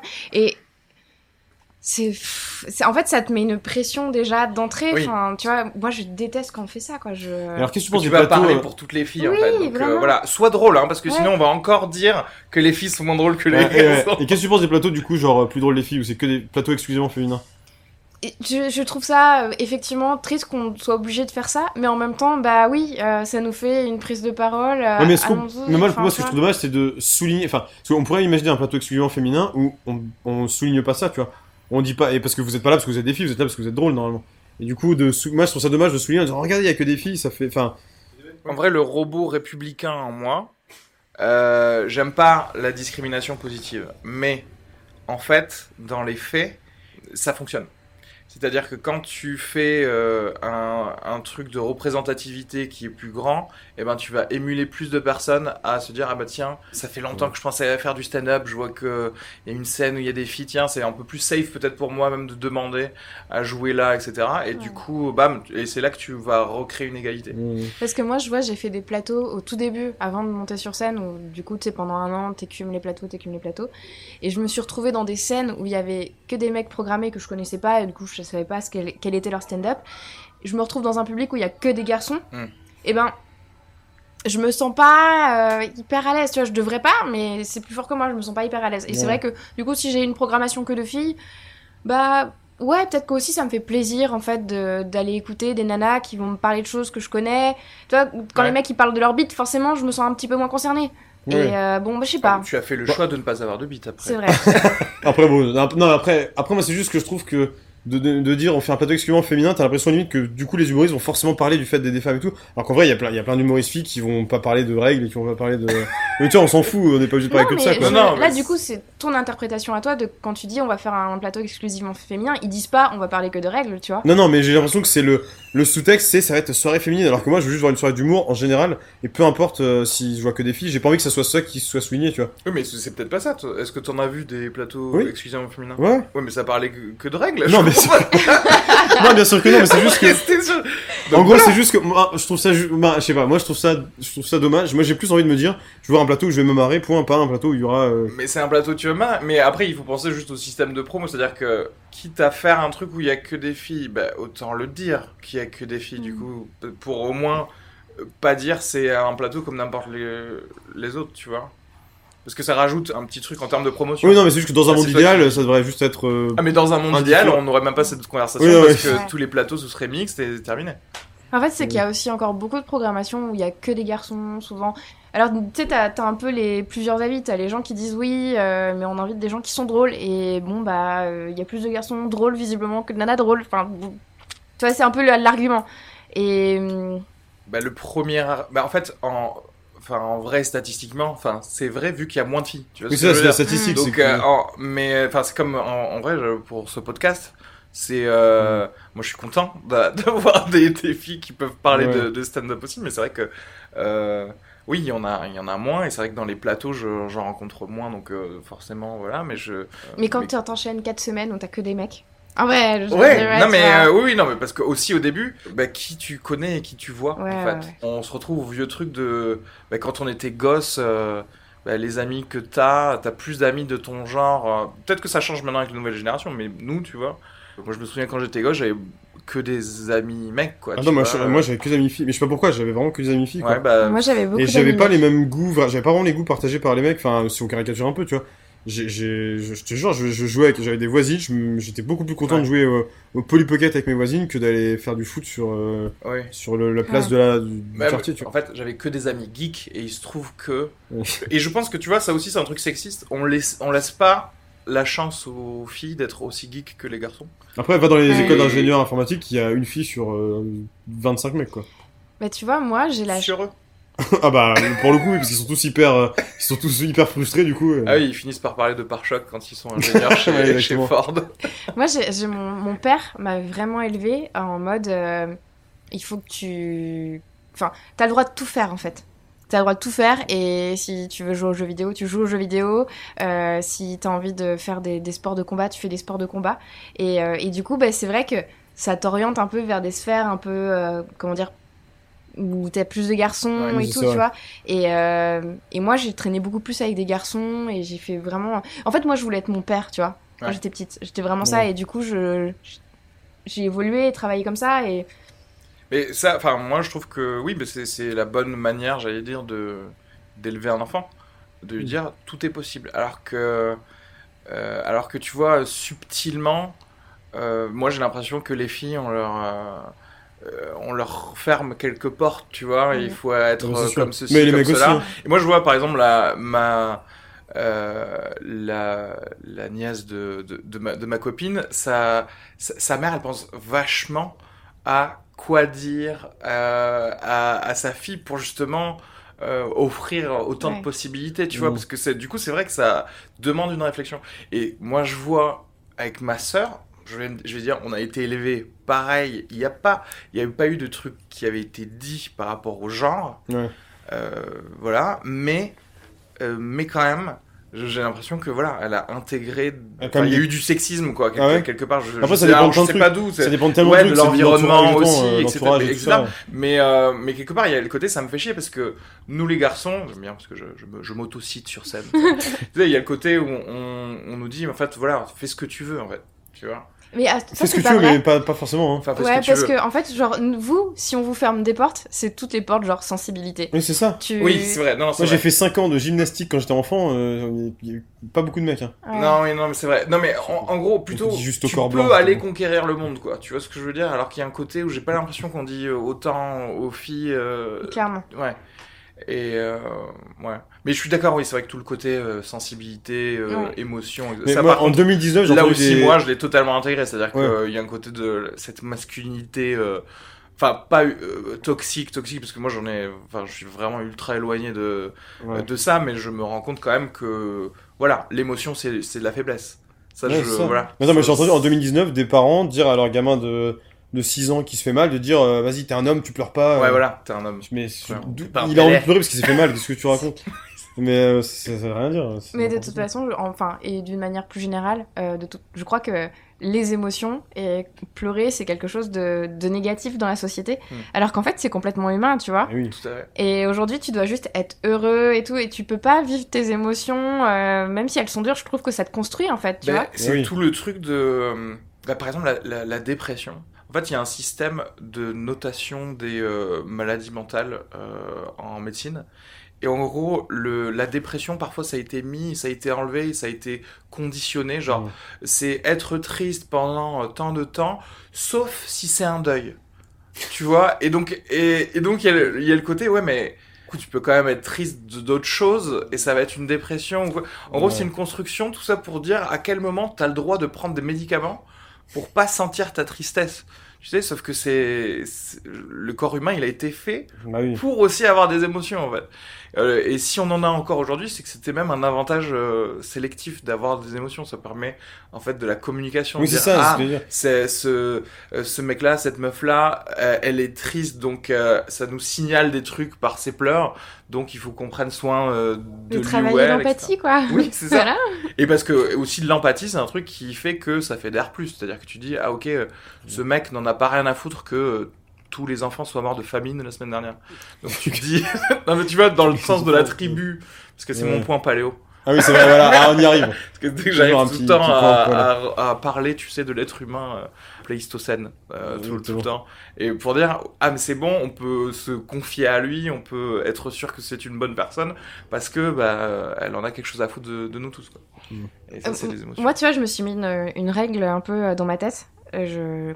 Quand tu vis à Paris, tu, tu vis vite, tu tu sais, tu prends jamais le temps de rien. Tu... Et, et en fait, à chaque fois que je vois quelqu'un qui vit dehors, qui fait la manche et tout, vraiment, tu sais, ça me... il y a un- une partie de mon cerveau qui me dit ça me fait chier. Et vraiment, je me suis juré que le jour où je passerai et que je me dirai plus ça, il faut que je quitte cette ville, ou Ouais. que je fasse autre chose, ou que j'aille au grand air et tout. Enfin, vraiment, c'est.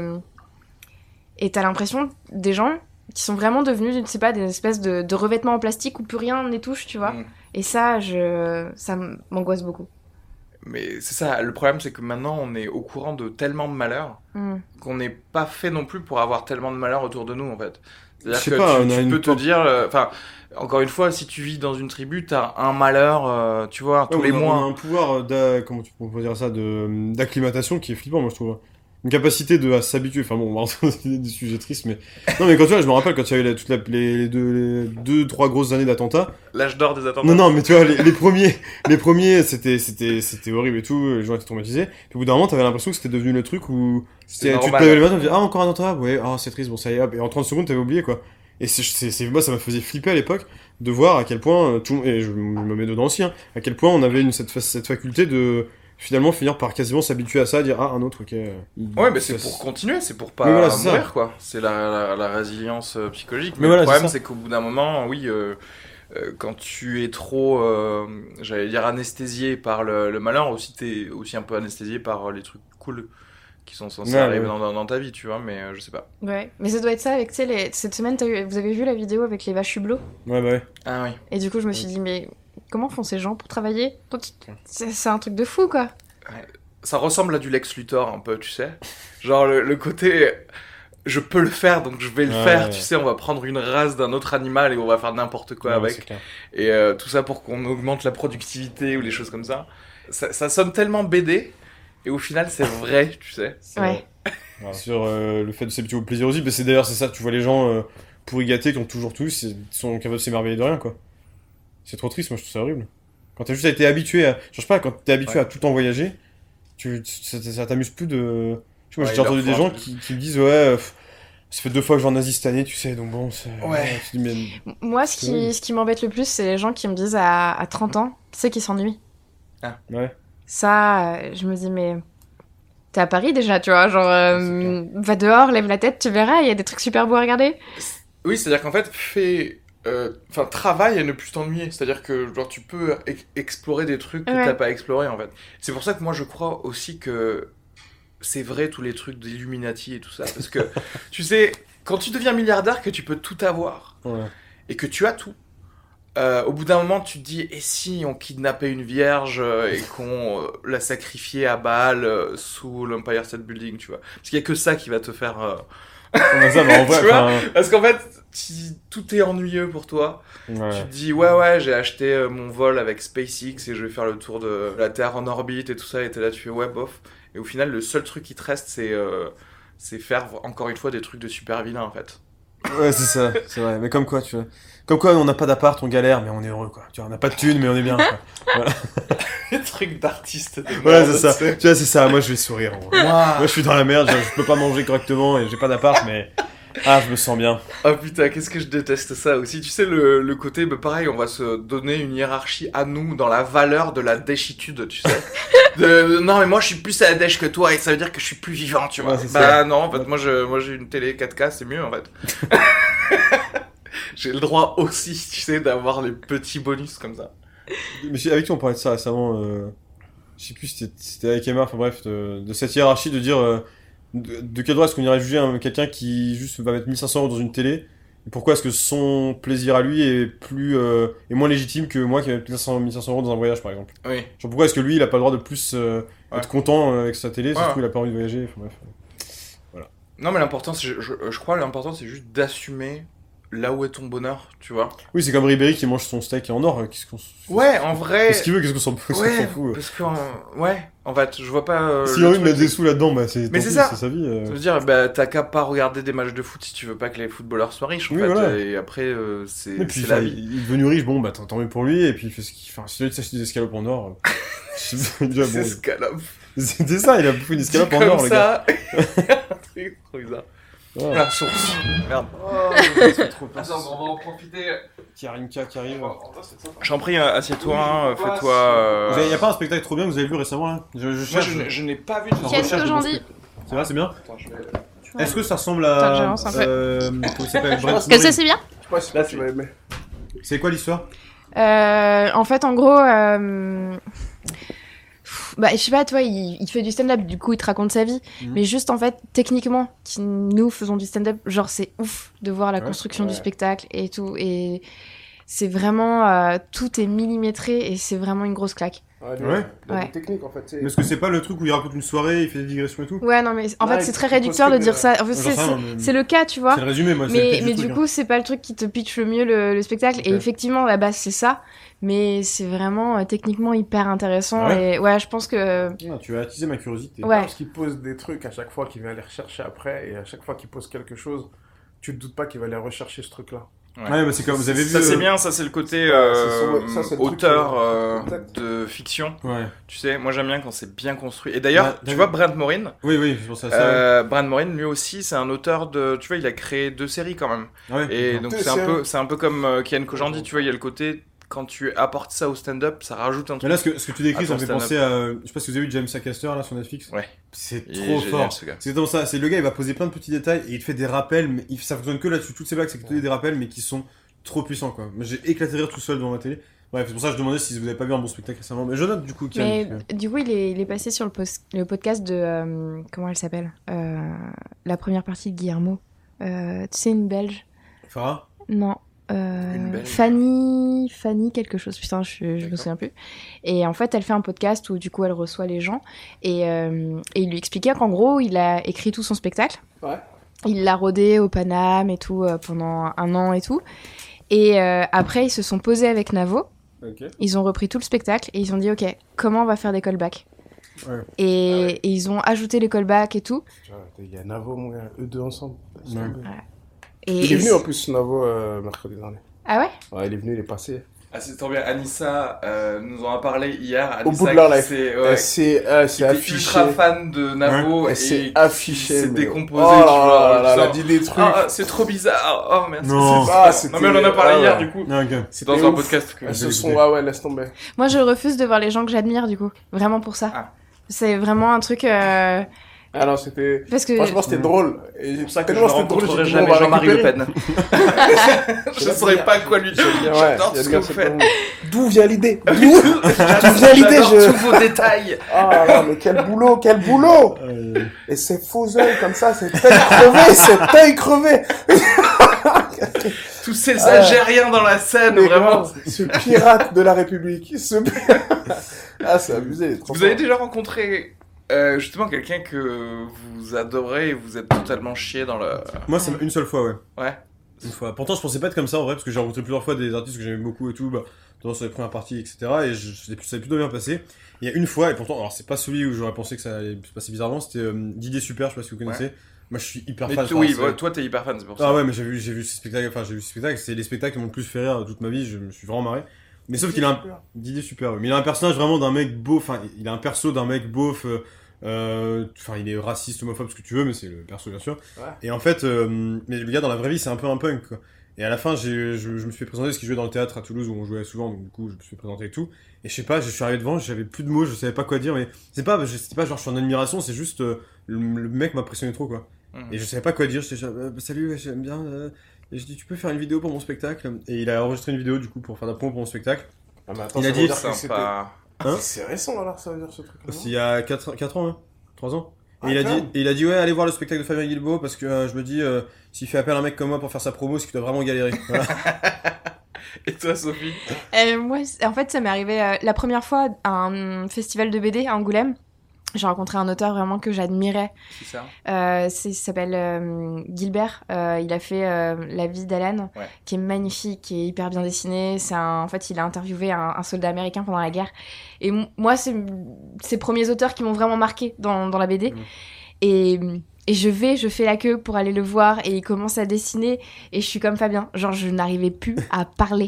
Et du Oh coup, c'est la personne qui m'accompagnait qui dit bah elle est très fan de vous, euh, elle a lu Ah vos oui, tout. horrible. C'est- Euh, ouais. tu as- un autiste. Ouais. Tu dis un autiste de ouf. Tu pensent ça, super débile quoi. Ah, et, et alors une autre fois là vraiment très très récemment où du coup je rencontre quelqu'un euh, dans le stand-up donc ça c'est un peu bizarre tu, tu fais le truc et tu les rencontres très vite et tu tu vois et par contre là je parle mais j'aurais dû ne pas parler C'est-à-dire diarrhée que- verbale euh, complète. c'est Exactement, ça Ah ouais. ouais. vraiment, tu sais, les mots qui sortent, mais c'est pas les bons. Et t'assistes Ouais. à ta déchéance toi-même en direct et tu te dis, mais qu'est-ce que je fais? Pourquoi je. Non, T'as le droit. Tu veux pas dire qui c'était? Non, je ne dirais pas qui c'était.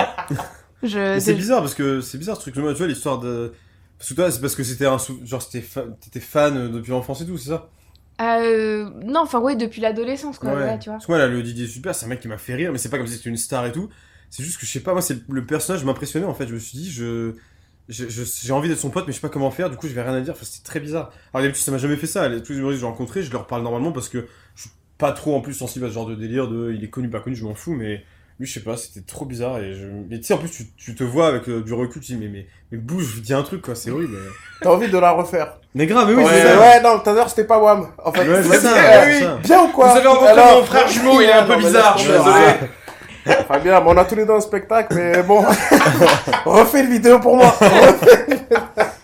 Et, et Ah, le ce truc, ça te fait ça aussi, c'est quand tu les croises dans la rue. Ouais. Tu sais, t'as quelqu'un que t'aimes vraiment, vraiment. Tu le croises dans la rue, tu reconnais. Tu vois qui t'a vu, tu le regardes, Ah. et tu sais pas quoi faire, tu vois. T'es vraiment genre en mode.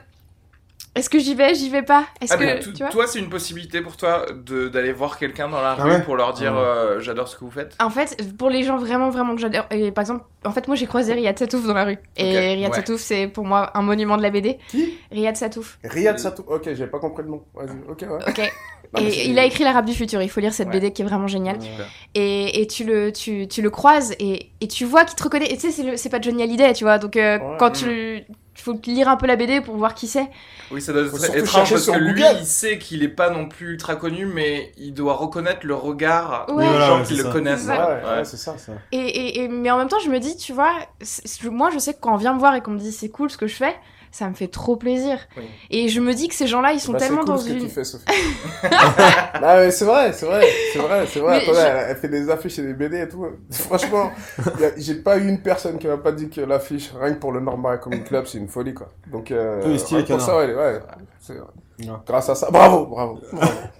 Non, mais après, mais après Pas toi, cette le comportement que tu aurais, il est, il Pas est de pub modéré. pour les y a- plateaux. Il y a, il y, a, il y a un fossé entre euh, dire j'adore ce que vous faites et, euh, et, euh, et venir euh, se casser les couilles. Enfin, moi j'avais. Non, mais tu vois. En gros, il te dit, Sophie, que tu casses les couilles à rien. Non, non, mais en vrai, non, mais justement, toi, si t'as envie de juste d'aller voir la télé- Non, mais je sais pas, moi j'ai déjà. Enfin, je sais- je sais pas. Bon, un jour, je me prenais dans la rue avec un humoriste assez connu et tout.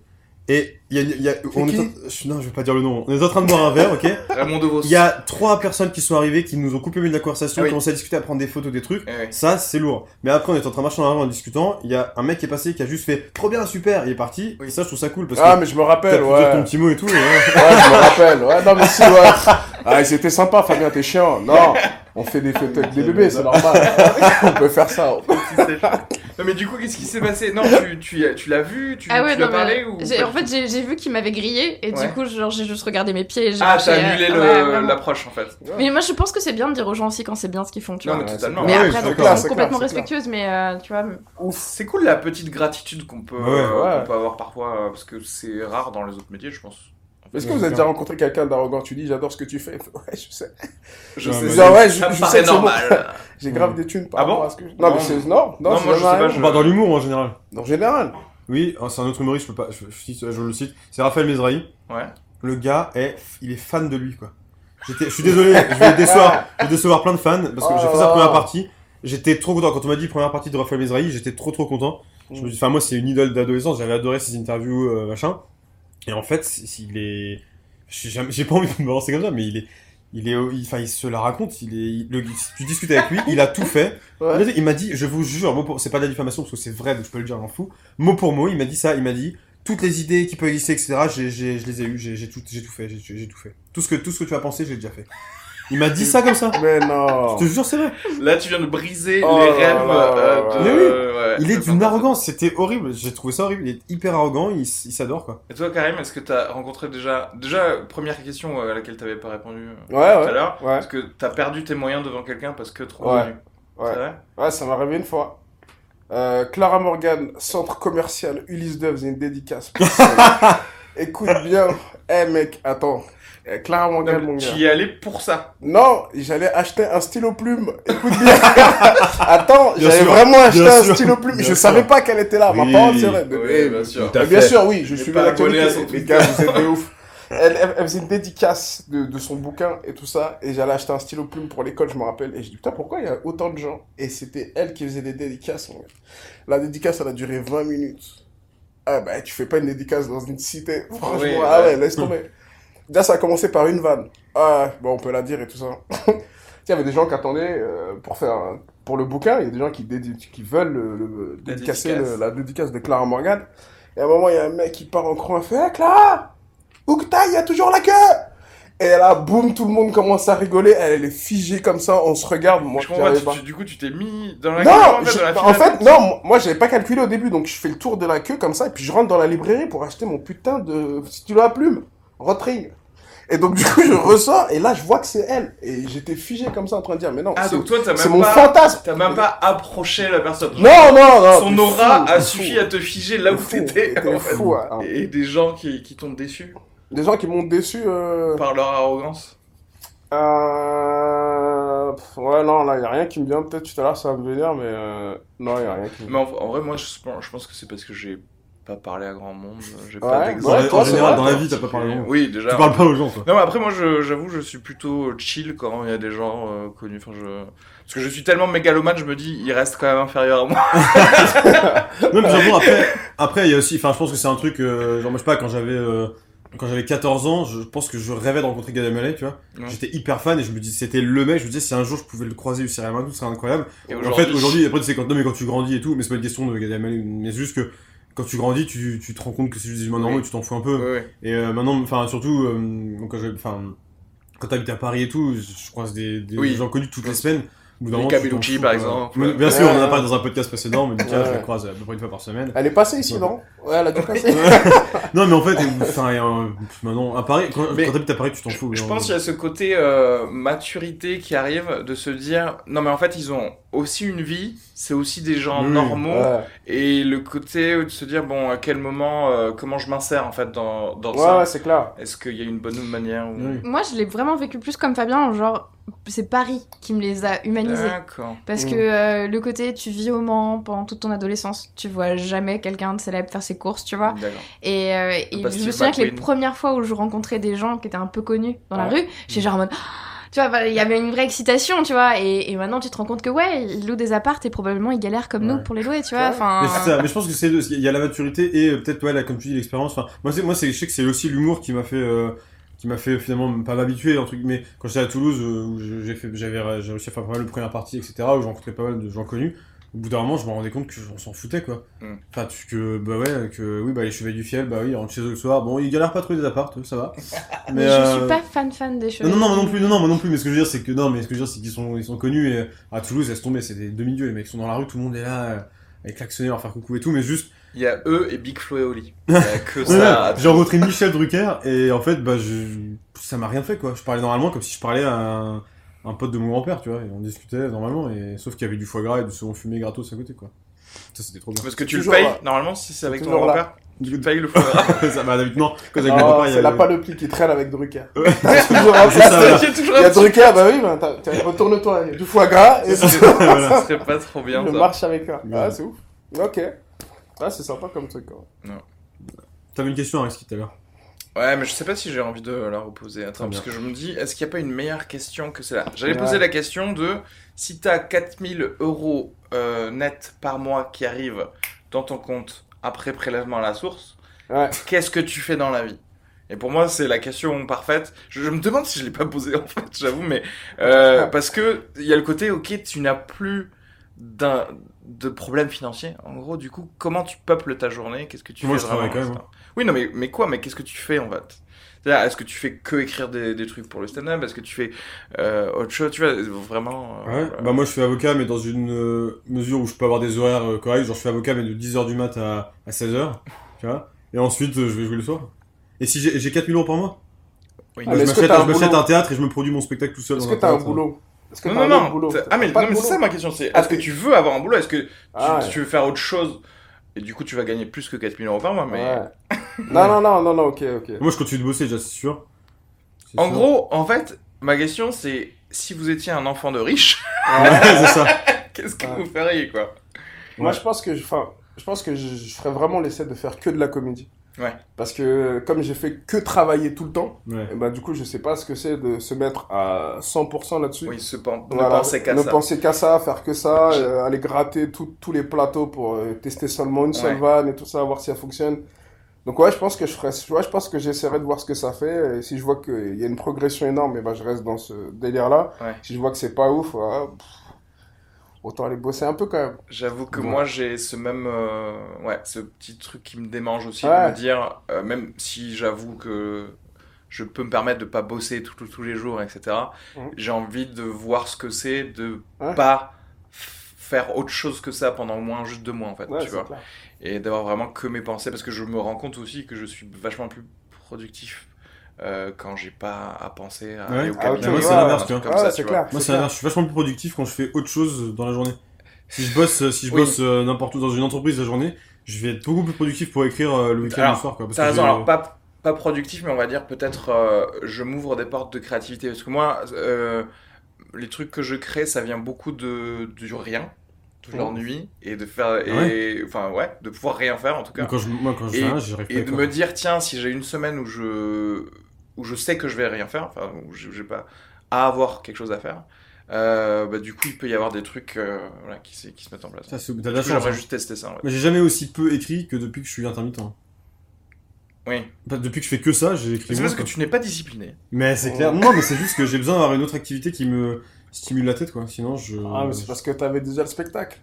Ouais, ouais. je- Non, mais ça, c'est parce différent, l'objectif était pas le même. Ta vie Ouais, intellectuelle tu est très pauvre en fait. T'as besoin de stimuler et donc là, t'as rien. Ah, si mais tu moi j'adore, moi j'adore être hyperactif. Je- je- moi j'ai envie d'avoir deux, deux boulots, quoi. Ah ouais, non, Et mais- toi, ce soir Euh, moi, je, je ferais ce que je fais là, en fait, parce que du coup, je suis un peu freelance en ce Enfin, je suis un peu... Non, je suis freelance en ce moment.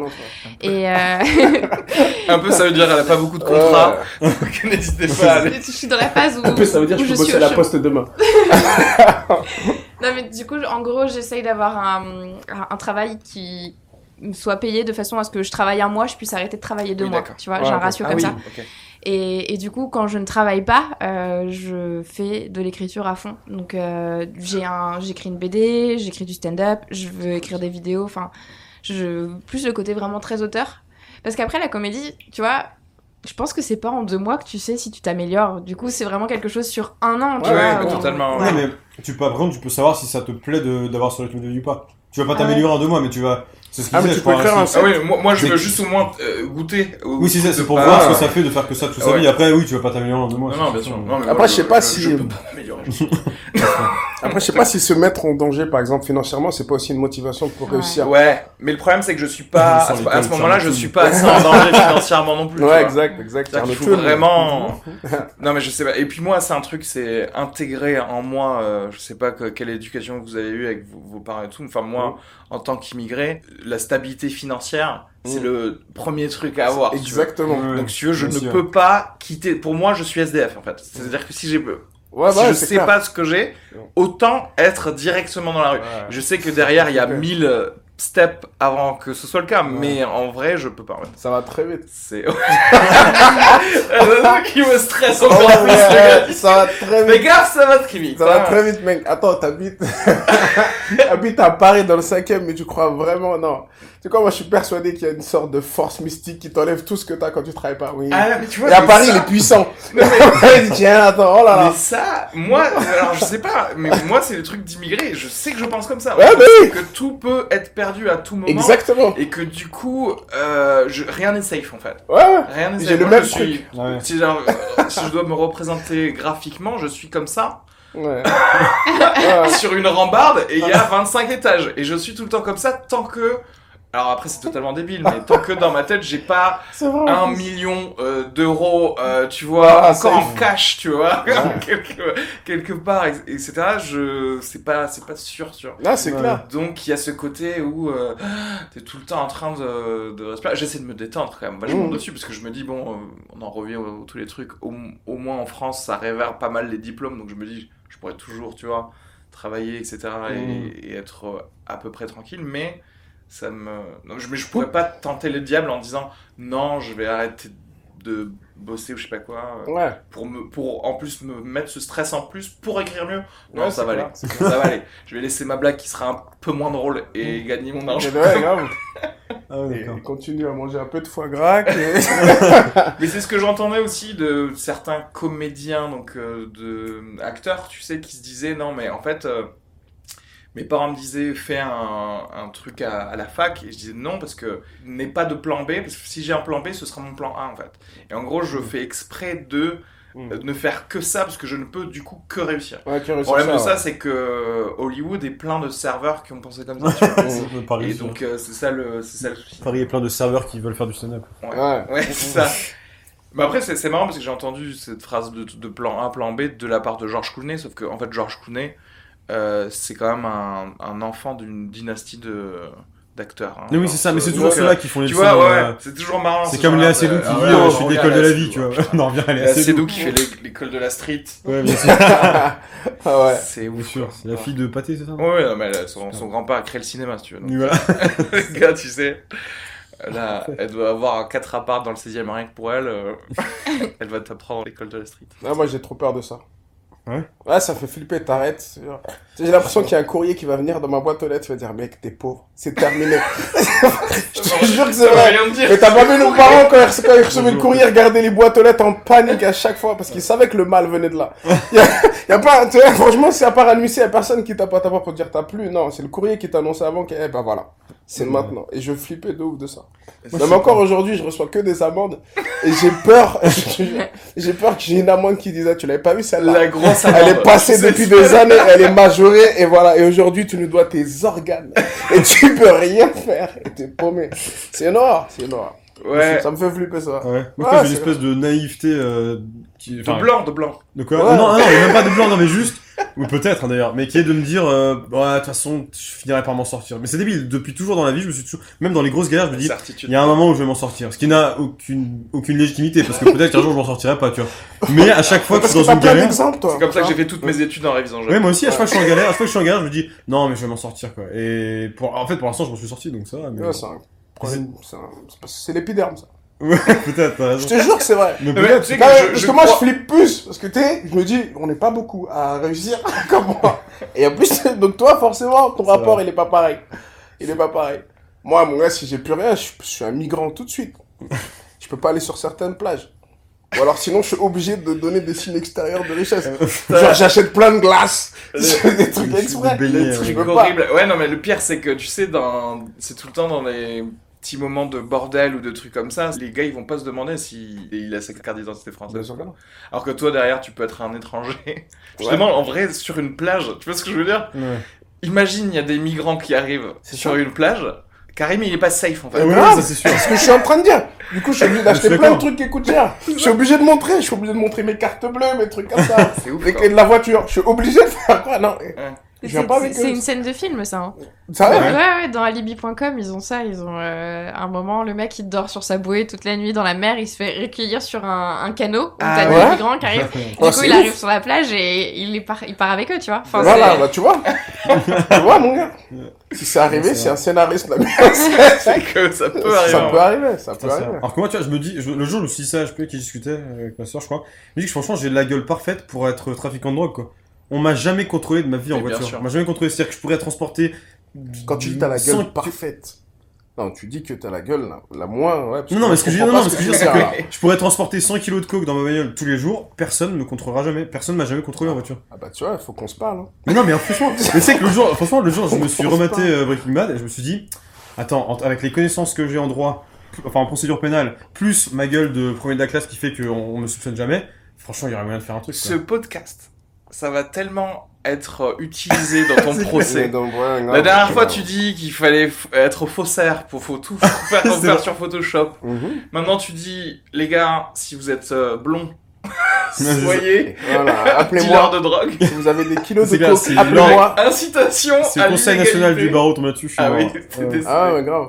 Incitation, bah bravo. Ils iront plus le serment. Non, mais de toute façon, ah, on est à deux doigts d'avoir la légalisation du cannabis ou pas là Tu sais, Mais il y a, oui, les- ça va arriver. ça il y a les économistes qui, qui ont sorti le, le, Ouais, le truc là. euh, Ils ont envoyé un rapport à Macron quand même pour lui dire euh, Vas-y, 9, gars. 9 euros le gramme et tout. Genre, ils ont, ils ont vraiment. euh, Ouais. Genre, ça sera taxé et tout, quoi. L'État Ouais, prendra Ouais, comme ouais, le ça- tabac. ça- C'est l'intérêt pour euh, euh, l'État. Oh là non, là. ce, serait, euh, ce serait parfait. Hein. Ouais, non, mais je comprends, mais euh, du coup, il faudra avoir un commerce légal, tu vois. Oui, bien sûr. ouais, Ah, mais c'est ouais, ouf.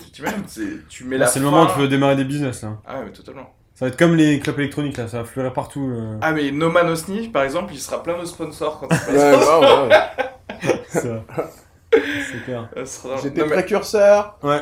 Non, Mais il aura plus son argument de la démonétisation, de la démonétisation à la fin de ce spectacle. Ah, bah oui. maintenant, quand il joue, il dit allez voir mon spectacle, je suis démonétisé sur YouTube et tout. Je pense que ça, te- enfin le jour où. Ah mais ils ont quoi. démonétisé parce qu'ils parlent de drogue Ouais. Tu imagines, c'est complètement débile YouTube parce que en fait c'est international donc tu vois il y a des états où c'est autorisé tu vois. Ouais. Et bah. donc là par contre en France ils vont le démonétiser Ouais. parce que c'est la loi en France. Ouais, Mais en même temps, YouTube ne respecte pas. Enfin, tu vois, il y a aucune, y a aucun truc illégal YouTube, Google, à Google, il dire. s'en fout, quoi. Bah si, c'est la promo d'un. Il fait la, il fait la, la, comment La promotion, d'un truc interdit quoi. Ouais. J'en sais C'est rien. illégal. Mais je, je crois que tu peux être aussi démonétisé parce que tu parles de, de cul. Oui. Euh, donc, euh, Ouais, aussi. Ouais, mais attends, regarde le nombre de groupes de truc, c'est musique. que eux ils censurent et c'est euh, une entreprise privée te dans- en fait. On faudrait peut-être expliquer, parce que euh, démonétiser, ça veut dire qu'il donne pas l'argent à l'artiste quand il est... Bah, Oui, quand il a un nombre de euh, vues, c'est un truc de ouf. Donc il donne pas de thune parce que c'est pas bien. Donc tu disais la même chose, Sophie, pour le cul, c'est pareil. Ouais. Ah, c'est ouf. Non mais c'est surtout, c'est ils choisissent eux-mêmes leurs règles en fait. Ouais, tu vois, ils vont te dire ah bah toi on n'a pas envie de te, te donner ta thune même si euh, donc en, en fait ils peuvent créer leur propre C'est encore pire, quoi. ça marche Ouais. sur la délation. C'est si t'as des gens qui disent cette vidéo elle nous choque et tout, ils vont. Je Ouais. Il y en a Voilà. des, vidéos, des fois c'est- censuré comme ça quoi. Oui mais bon après euh, je pense qu'il y a enfin oui mais le problème c'est qu'il faut avoir euh, une règle de conduite certaine pour dire non mais moi je te Démonétise. monétise parce que il s'est passé ça mais il se trouve que YouTube en fait en général c'est très flou en fait. Ils te Mhm. démonétisent et ils font genre euh, Oui, allez, oui. euh, bye. C'est dingue. Mais derrière, tu sais, ça veut dire que si euh, un jour tu dis un truc euh, qui leur va pas, Bah oui. mais- euh, ils vont pouvoir euh, te faire taire, quoi. On a- C'est de la dictature. Bah non, il laisse ta vidéo en ligne, mais il t'aura plus les revenus, quoi. Oui, mais en, fait, c'est quand même de la censure parce que si tu veux. Bah bien sûr, non, mais oui. Si, tu vois, si, si toi tu fais tout un travail derrière pour parler d'un sujet euh, et que tu t'attends quand même à être payé pour ce travail, au moins par Ouais, les non, mais je suis d'accord avec toi, hein, je suis d'accord avec toi. Mais c'est juste que eux, leur argument, c'est de dire non, on censure pas parce que la vidéo elle est là, quoi. Ouais, Non, mais je suis d'accord avec toi, mais c'est c'est leur argument. eux. c'est plus pernicieux encore, tu Bien vois. parce que sûr. C'est vrai qu'il y a- ça fait un- une étape de plus. Les gens ils vont se dire, euh, ils vont se dire des trucs comme ça, comme tout. Ouais, ça. Censure pas vraiment parce que euh, Ouais, voilà. Sauf sûr. que derrière, tu referas plus jamais de vidéos Ah non. qui parlent Puis de. c'est- ça reste une sanction, euh, euh, t'aurais pas dû faire ça, donc euh, voilà la sanction, quoi. T'aurais pas dû faire ça, t'as pas d'argent. C'est ça, c'est- exactement. Tu continues à pas avoir d'argent. Vous avez envie d'être youtubeur, vous? Pas du tout. pas du tout. Jamais. J'ai commencé à écrire une chanson là-dessus, tiens. Je vois, tout, tout le monde arrête pas de me dire, ah, pour remplir ta salle, fais des vidéos et tout. Et j'ai commencé, j'ai voulu l'autre jour, j'étais sur mon vélo, je pensais à ça, je ferais écrire une chanson sur pourquoi j'ai pas envie d'être youtubeur. En faisant une vidéo de youtubeur.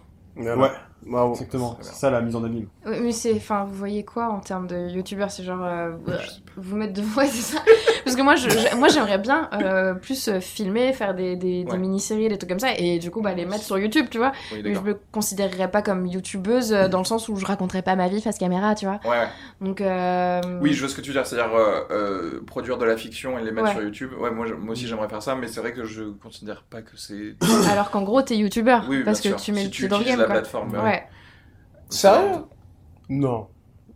Non, mais c'est pas parce que tu utilises la plateforme que t'es un Mais ça veut dire youtubeur. quoi, tu Oui, oui, mais normalement, enfin, Tu classiquement, postes, j'allais tu dire. postes. Non, youtubeurs, ils, ils utilisent vraiment le, Oui, la se mettre plateforme. face caméra. Voilà, tu pour, dis, pour, euh, et- pour faire échanger avec des produits, pour, euh, pour faire de la promo de produits, des trucs comme ça. Ils- c'est le but, ils ont bien compris que c'est des employés de YouTube, quoi. Voilà, Ouais. Ils font vraiment le boulot Ouais, pour. un Là, truc. tu euh, postes un truc pour que les gens voient ton travail, je suis pas sûr que t'es un youtubeur.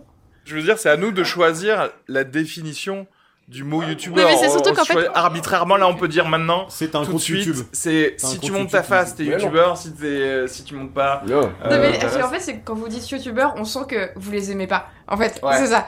Ah Non, non, non, moi, par contre, je le dis tout de suite. Non, moi, il y a, en vrai, non, moi, c'est pas ça. Moi, je. Là où il y a, là où tu vas peut-être sentir du dédain en moi, c'est tout ce qui est Instagrammeur Hmm. et, et YouTubeur, mais qui ne créent pas de choses, Ouais. qui ne font que, en fait, avoir des followers et en fait être un- une pancarte euh, publicitaire Mm. pour un, pour un truc. Genre, et moi, quelqu'un qui du coup utilise une plateforme d'expression et qui en fait ne s'exprime pas, euh, ça me pète les couilles en fait. Je, je ne sais pas pourquoi tu existes. Ouais. Il y Ouais, a moi, plein c'est de moi, profs de maths euh, qui, qui font des cours sur YouTube. Alors, est-ce que c'est des Mais youtubeurs franchement, il y a des trucs trop bien en vrai. Mais oui. Oui, Mais- Mais non, mais Mais si. Non, parce que toi, tu- pour toi, la définition de youtubeur, elle est. moi je vois ultra juste, dédaigneuse, moi je vois c'est juste, tu ça. mets, c'est une plateforme où tu mets des choses où tu peux intéresser les gens, Mm. où tu peux leur apprendre des trucs, où tu peux les faire rire, où Oui, tu bien peux, sûr. voilà. Des fois Mm. c'est utile, et je trouve que quand c'est utile, ça peut pas être youtubeur. Mais- Quand c'est du divertissement, non, mais quand c'est du divertissement, c'est youtubeur. définition. Ok, Mais non, alors moi je me désolidarise parce que moi, moi c'est pas pour dénigrer. Non, mais quand je dis je veux pas faire ça, c'est que ça ne m'intéresse absolument pas de faire des vidéos, mais juste Ouais. parce que j'ai pas envie de le faire. Et par contre, il y a des vidéos que j'adore, j'adore euh, des genre des trucs comme Axolot, je sais pas si vous connaissez. Ouais. euh, moi je trouve ça génial et le boulot qu'il fait est monstrueux et tout, c'est trop bien à regarder. Mais j'ai juste pas envie de le faire parce que je c'est une activité qui m'intéresse pas. C'est comme euh, c'est comme je sais pas, j'adore euh, écouter des, de, de la musique, c'est pas pour ça que j'ai envie de faire des concerts quoi. Donc non. Mais je veux pas être Ouais, youtubeur parce que ça m'intéresse pas de le chance, faire. du quoi. coup, que tu utilises pas du tout de musique dans ton spectacle. Non, non, mais ce que je veux dire, c'est que c'est un truc que j'adore regarder, mais, ça m'intéresse pas de savoir le, ça m'intéresse pas de le faire, et la vidéo de manière générale ne m'intéresse pas vraiment, quoi. Ouais. il doit y avoir une définition. Et euh, Sophie, toi, ça t'intéresse de, de plus en plus de faire des, des histoires filmées ou des trucs Ouais. comme ça Moi, enfin, j'ai, j'ai... ce qui me plaît dans le stand-up, euh, pour l'instant, euh, plus que monter sur scène, c'est d'écrire. Et vraiment, l'écriture, c'est quelque chose qui m'accompagne au quotidien. Mm. Et du coup, j'ai vraiment envie de, de tester tous les supports possibles et, et de, de tout faire. Donc, c'est pour ça que j'écris une BD, j'ai envie d'écrire un roman, j'ai envie de, de faire des, des vidéos. Et, et Instagram, tu vois, je l'utilise aussi, euh, où des fois, je, je fais des... Genre, je mets ma, ma, ma tronche sur des stories, tu vois. Mais Ouais. parce que je trouve ça marrant, je vais raconter une histoire, je vais essayer de faire rire. Je, je le fais dans cette idée-là, tu vois. Et euh, mais je, je, je, vois un peu aussi ce que vous voulez dire dans le côté un peu dédaigneux du sens. Mais en même temps, je pense que, pardon, Je fais des phrases qui se terminent pas, mais vous avez compris. C'est bien. Euh, je pense que ces gens-là aussi, ils sont vus. Et donc, c'est les gens qui regardent aussi qu'il faut un peu incriminer. C'est-à-dire, Ah oui, Ah oui, même bien pas, sûr. ou- tu vois, Soyez même exigeant, pas. merde. Je pense que... de regarder les stories de, de ceux qui disent regardez, il y a un caillou sur ton truc là. Ouais, et en même temps, si, en vrai, si t'as envie de regarder de la merde, tu regardes de la merde, tu vois. Enfin, ça, ça te fait du bien au Ouais, cerveau de temps en temps. Oui. euh. Ils arrivent à te happer, quoi. Moi, de temps en temps, je regarde les anges de la télé-réalité, tu vois. et Bon, bah voilà, c'est une façon pour moi de régresser un petit peu. Ah oui, non mais ça, mais après moi le problème avec les, pas les youtubeurs en général, mais juste le- la possibilité de poster des vidéos partout tout le temps, c'est que ça développe le narcissisme des gens et le et tout le monde va, va penser que ce qu'il vit est fou quoi. Mm. Le gars il va voir une pancarte euh, chelou dans la rue, il va dire regardez, là il va, il va se filmer en train de, de- enfin on je je sais pas pourquoi c'est. Mm. Si tu regardes mon fil Instagram, en fait, avant, J'aime bien je comment faisais tu le des... dis déjà. Instagram. Euh, je, euh, je postais des photos, euh, enfin j'étais jamais ni sur les photos ni sur les stories ou, ou les trucs comme ça. Mais malheureusement en fait j'ai noté que euh, t'as plus euh, d'attractions, euh, c'est-à-dire que les gens viennent plus te voir en spectacle. tout, Ouais, quand tu montes ta tête en fait. Alors qu'en fait t'as- ça peut être aussi drôle. Euh, Enfin, le contenu de ce que tu as à dire, mais de, de filmer la chose dont tu parles. C'est-à-dire, tu vois, tu me vois, tu ne vois qu'une main, par exemple, sur une vidéo, c'est qui est ma main Ouais. et la chose dont je parle. T'as pas besoin de voir ma tête, en fait, vu, vu que t'as Ouais, le son. Et euh, mais quand même, ça ça marche mieux et ça me fait un peu chier parce que du coup euh, j'ai l'impression j'ai l'impression de passer pour quelqu'un qui est narcissique alors que si Ouais. j'avais le choix, j'ai pas du tout Mais envie de montrer ma mais tête ça moi. je me force. Ouais, mais tu mets la main avec l'objet et on voit ta main avec l'objet. Moi, j'ai envie de voir qu'est-ce que ça te fait à toi. C'est pour ça qu'on veut voir. C'est l'émotion que ça te donne. on retombe sur le, le truc de l'émotion et montrer Ben ses oui. émotions. Non, mais c'est ça, c'est ça, c'est ça que je veux voir. Est-ce que tu t'en fous? Est-ce que tu trouves que c'est de la merde? Est-ce que tu Les gars, je me fous de tout, que ce soit bien enregistré, ok? Mais non, mais tu montres, moi je vois ta main avec un stylo, il y a rien dessus, je dis ouais. Et je vois ta tête, genre qu'est-ce que je vais faire avec ça ou un truc comme ça, ouais, là ça va m'aider à, tu vois, donner mon idée, c'est l'audio normalement. Du coup, je me dis l'inflexion de voix que je donne euh, est suffisante au truc, Mais mais moi, je, je pense que le fait de te filmer ou de te prendre en photo Ouais. fait pas de toi quelqu'un de narcissique systématiquement. C'est-à-dire que t'as une attitude à avoir. T'es pas en train de poster des photos de ta gueule toutes les deux secondes, tu vois. Mm. Quand tu vas sur des comptes où c'est que ça, oui, là, tu peux te poser la question. Mais une fois de temps en temps, si ça sert ton truc, et, et si on sent que c'était vraiment dans de l'autodérision, ou Ouais, quelque chose de très naturel, Ouais. bah ma foi, en fait, ce que les gens veulent, c'est de la sincérité, vraiment, tu vois. Ouais. C'est- Si t'es cool comme ça, et que bah tant mieux on te voit, on a l'impression de marcher avec toi dans la rue, bah tant mieux, tu Mais je vois. pense, je pense pas que ça rende narcissique, mais par contre, ceux qui étaient déjà narcissiques, ça leur donne un, un Oui. outil Oui, mais, bien sûr. euh, Ah, génial pour eux. Quoi. Mais c'est pas que je, Ils peur attendu ce que truc depuis longtemps. c'est ça. j'ai pas peur que je de- devienne narcissique, mais en fait j'ai peur de passer pour quelqu'un Oui, de narcissique. mais Mais, Ah, Je pense que c'est la sincérité, tu vois. ouais, et si tu penses tu le que fais. euh. Ah, Mais tu vois, c'est pour quelqu'un. Parce que je me dis, tu vois, je, pose trop sur le regard des autres en fait. Parce que je me dis, tiens, quelqu'un va aller sur mon, profil et va juste regarder vite fait, et il va voir ma tête partout, il va faire quel connard. Et du coup, je me dis, bah oui, mais en même temps, un gars qui regarde ça et qui juge aussi rapidement, c'est un connard. Donc, est-ce que quelque part, je, n'ai- je devrais pas en avoir rien à foutre qu'un connard dise que je suis un connard? Mais quand même. Il y, a un truc qui me gêne un petit peu avec les stories, même pas avec YouTube, mais enfin ça dépend quel euh, type de youtubeur, etc. Mais c'est juste. ce- Alors là, pour le coup, ça peut paraître hyper dédaigneux, hyper prétentieux. C'est moi j'aime bien regarder des vidéos YouTube par exemple où je vois derrière qu'il y a un, un travail, quelqu'un qui a créé un truc, qui a écrit Oui. et tout. Et en fait, quand je vois quelqu'un qui juste se filme dans la rue et raconte un truc nul et, et, et que du coup il va avoir et que les gens vont regarder ça en disant ah t'es trop drôle et tout, alors que Enfin non, ça, ça me dérange un peu, je sais pas, c'est peut-être hyper... euh, Mais après, ça, c'est par rapport juste à la qualité des Mais trucs. ouais. euh, Il y a, et tu Oui, non, pas de la non, qualité, Ce que toi à tu aimes et tout aussi. Après, euh, Non, mais ce que je veux dire, c'est moi j'aime bien voir qu'il y a eu un. En fait, j'ai l'impression qu'on se fout, quand on, quelqu'un a, a travaillé ou fait un truc de qualité, j'ai l'impression qu'on se fout pas de ma gueule. Alors que quand je vois des, des gens qui juste racontent leur vie pour Mais rien. ça, et- tu sais, dans tous les, mm, dans toutes les plateformes, tu vas trouver des Ouais. trucs, tu vas, tu vas trouver des films où ça a pas été travaillé, quoi. Oui, en fait, moi, j'ai juste il y, a- l'impression d'être il y pris aura pour des un gens qui vont quand même aller le voir. J'ai l'impression d'être pris pour un con, en fait, c'est ça qui me dérange un peu. Moi, je pense que c'est subjectif au final, parce que si après la personne, je l'aime bien parce que j'aime bien son univers, j'aime bien euh, ce qu'elle raconte, ça me fait marrer, Ouais. même si c'est pas travaillé, bah tu vois, je suis contente de la voir, je suis contente de voir un peu euh, ce qui spontanément va sortir, tu vois. Ok. Mm. Euh, Est-ce que ça vient pas de la télé-réalité aussi, ce genre de choses, à force? Finalement, tu vois. Bah, non, parce que tu Mm. vois la vie des. Enfin, Je pense pas, parce que comme tu disais, si c'est sincère, euh, t'es plus attiré par un truc sincère. Ouais, c'est la pas réalité, négatif quand c'est pas- mais j'ai l'impression que c'est une sorte de. Ça devient, enfin, c'est c'est pas péjoratif quand je dis ça devient la télé-réalité, mais c'est juste que du coup, t'as des gens, t'es dans le, ils ont que 25 stories par jour et tu vois toute la vie, qui, toute leur journée, quoi. Non, Ouais. mais c'est c'est l'outil qui crée ça aussi. C'est-à-dire que c'est c'est les applications, c'est le téléphone, c'est le fait que maintenant, avant, quand t'avais un téléphone, t'avais pas d'appareil photo, après ils en ont mis Ouais. un, après ils en ont mis un du côté écran, donc tu peux faire des selfies. C'est eux aussi qui créaient ce genre de choses Ouais. en nous posant ça. Enfin, Instagram à la base, c'était que des photos. Ouais. Tu C'est vois vrai que franchement, celui qui a décidé de mettre un appareil devant, Ouais. Ah, c'est c'est le ça. moins d'amis sur Terre. c'est vrai qu'en en vrai, tu dis à partir de demain, tous les nouveaux appareils vendus, il n'y a plus de caméra frontale. Euh, C'est vrai que tu. T'es obligé de reparler aux En gens. fait, du coup, non, mais surtout, bah, T'es du coup, obligé de on va reparler aux gens. revenir sur ce que je disais sur mon fil euh, Ouais. Instagram d'avant, où en fait, bah, c'était plus que des. le monde que je vois Mm. et pas derrière moi, en fait, justement. Ouais, mais non, mais ça a l'air sain ce que tu dis, euh, Sophie, tu vois, t'es juste en mode. euh, juste apprécier les trucs que tu vois Ouais. et juste euh, sans, sans trop te poser de.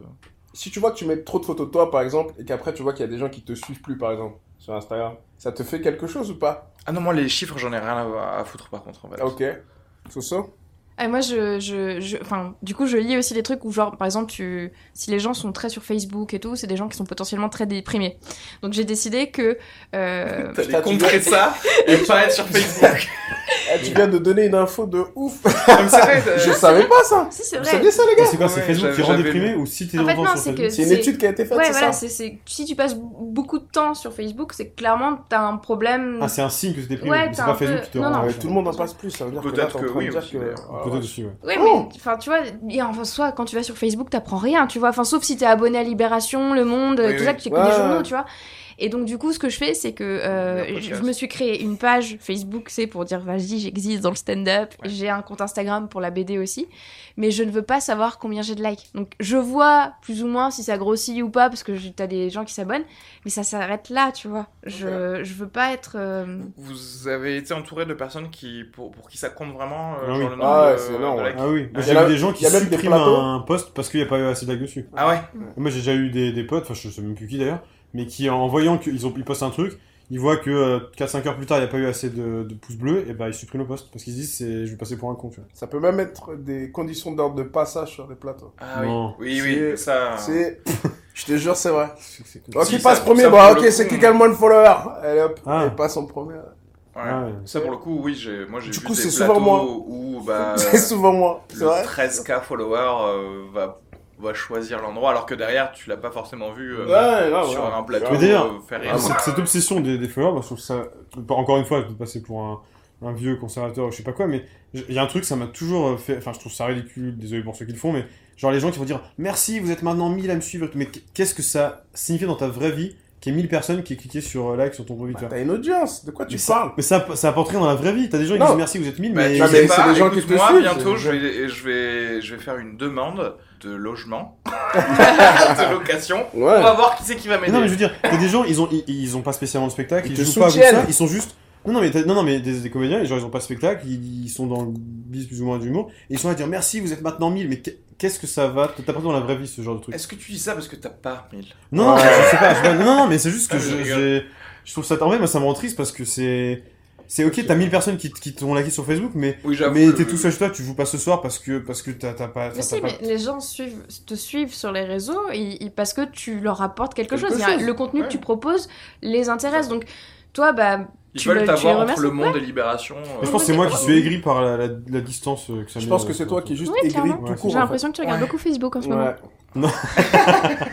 C'est ça. c'est- Non mais oui, c'est- non, tout l'angle en fait, et euh, encore une fois, non mais voilà, il faut, il faut qu'on suive euh, les préceptes de Sophie, je trouve. Mais en fait, je crois que des fois, on, on- on diabolise beaucoup de choses, Ouais. tu vois. Et en fait, c'est juste l'usage et, et la fréquence que t'en as. Si, si tu vas dans des trucs très extrêmes, forcément, tu vas avoir des choses extrêmes, tu vois.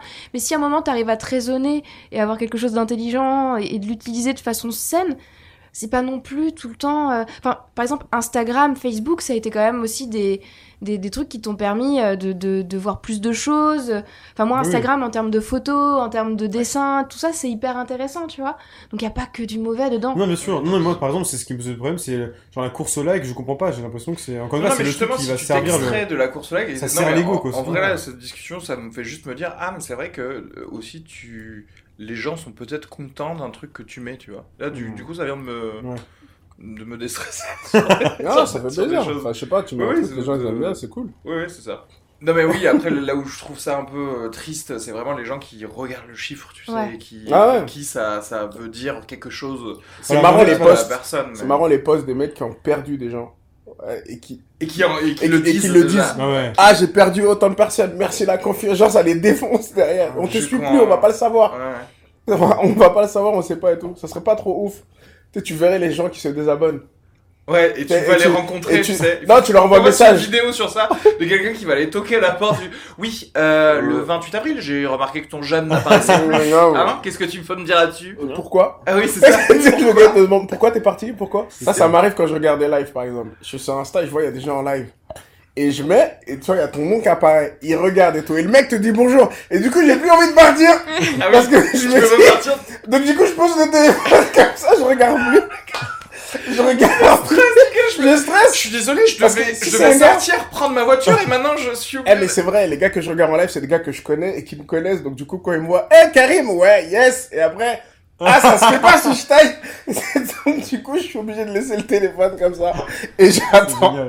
Et j'attends. Mais je pense que c'est euh, quelque part ça peut être bien ça parce que ça va te réguler et ça nous régule tous à se, à, à se dire non mais en fait je ne vais regarder euh, sur mon téléphone que quand j'ai le temps Ouais. de regarder un truc tu vois Mais non. et pas avoir le petit réflexe qui est tout le temps de sortir le truc Ouais. vous savez d'actualiser juste avant de faire quelque chose d'autre tu vois Ouais, c'est clair. mais parce que tu as envie de dire oui mais ok tu vas actualiser tu vas avoir un truc mais qu'est-ce que tu veux? Mais tu sais que c'est- c'est. Enfin, du coup, j'ai- j'ai lu une autre étude. Euh, en fait, les réseaux sociaux, ça te libère de la dopamine. Bah oui Ouais. Et, et du coup, en fait, on a des, des réflexes de fumeur quand on fait ça. C'est-à-dire que vraiment, exact. tu. Mais Non, c'est un système de loterie. c'est aussi euh, système Ouais, de loterie. c'est le circuit de la récompense Ouais, euh, c'est parce ça. que tu Parce que tu reçois quelque chose, donc D'ailleurs- t'as un truc, ah, j'ai ma récompense quand t'as rien, ah, Pire que ça, le truc c'est que les applications sont aussi fabriquées et Pour ça. conçues pour ça, pour te rendre aussi plus addict. Facebook, c'est fait. Parce que oui, Facebook, Facebook, et fait Facebook exprès. a Les serveurs, fait exprès. Donc si tu veux, euh, Oui, tout est fait euh, pour que tu restes Tu parce que tu quelque vas chose plus voir de pub. Parce que quelque chose, genre, j'avais précis, je mets un like ou quoi que ce soit, ils vont pas le mettre tout de suite. Et même si par exemple t'en as eu 15 dans les 10 secondes, ils vont te les mettre toutes les 2 ou 3 minutes pour que tu reviennes et dire oh, un de plus, un de plus, et tu restes dessus sur l'application. Ouais. Et ça, je l'ai su, euh, ah, je peux pas le dire. Ça je l'ai su parce qu'une fois j'ai eu 4 likes.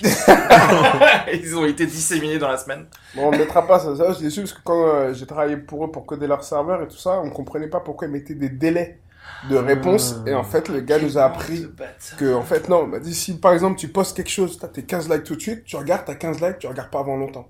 Si je te mets que un ou deux maintenant, et après, boum, je te remets une autre notification et tu vois, Ouais. ah, ah, ah, tu veux et pas bah que- tu passes tu veux du que je temps coupe ça dessus. J'ai pas, j'ai pas du tout de le couper ça. hein. Très bien, le, le, le coupe Mec, pas. t'es le Ne le Edward, coupe euh, pas. Edward Snowden. Ne le coupe pas. Mais bien sûr, Ne attends, ça veut dire pas. que là t'as eu la, genre la preuve. Il y a quelqu'un qui l'a dit qui Oui, bien sûr, c'est fait exprès, c'est fait exprès.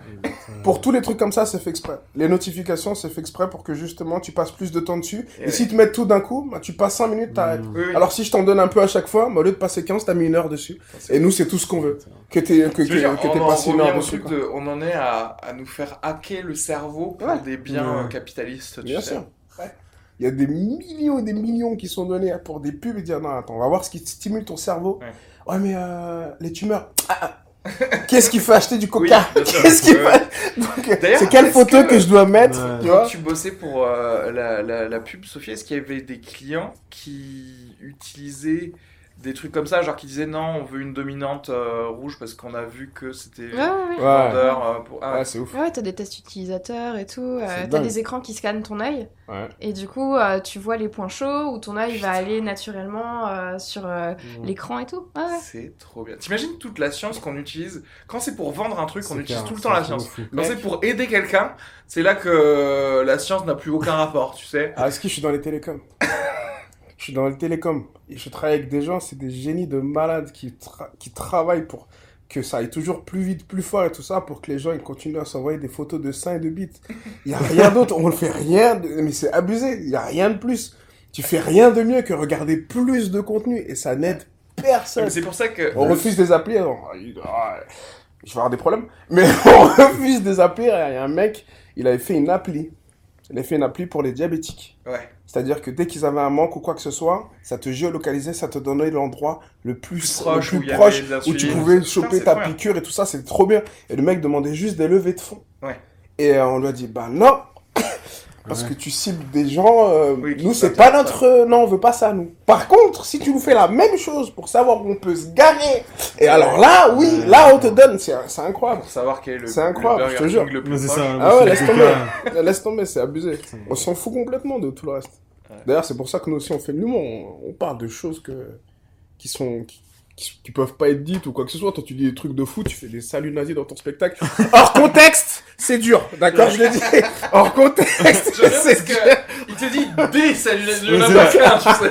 Ce que j'aime bien, c'est qu'il a pas dit de prénom, donc on sait pas de qui il parle. Donc c'est peut-être un de trois. donc vous- Du coup, c'est pas moi-même. Et donc, je vous laisserai voir les spectacles de chacun. Voilà. Donc voilà, non mais c'est c'est intéressant. C'est c'est intéressant de. Je ne sais pas où j'allais. Je vais arrêter là. balancer que je faisais des, des T'es en saluts train de nazis. Oui, dire que oui. l'humour permettait d'être contre, Ouais. euh, contre culture On capitaliste. peut dire des choses, voilà, on peut faire des trucs et, c'est sympa. Puis on peut toujours dire je rigole. Voilà, si ça va trop loin. Ah, c'est- y a rien de pire, je crois. Tu sais, les Ah, gens le- qui font.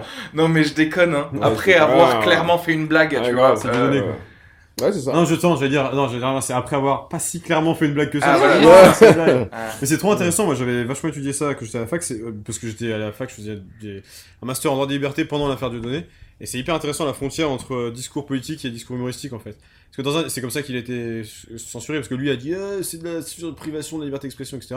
Non, euh, c'est pas, ça a été fait parfaitement légalement, c'est que la, le- la liberté du discours humoristique elle est énorme, Mhm. alors que la liberté du discours politique elle l'est un peu moins. Et à partir du moment où on considère que son discours est un discours politique, on peut le, Oui. on peut le restreindre et, et c'est pas c'est pas du ça devient pas un état totalitaire pour autant tu vois c'est Oui. juste euh, tu peux pas dans un tu peux pas dans un discours politique dire euh, on va aller euh, on va aller enfin tu peux pas faire un en fait, tu peux faire un salut dans un sketch tu peux pas le faire dans un discours politique c'est évident J'avoue que c'est pour ça aussi que j'ai mis euh, tous les podcasts, même euh, mon podcast perso, j'ai mis la première catégorie euh, en comédie.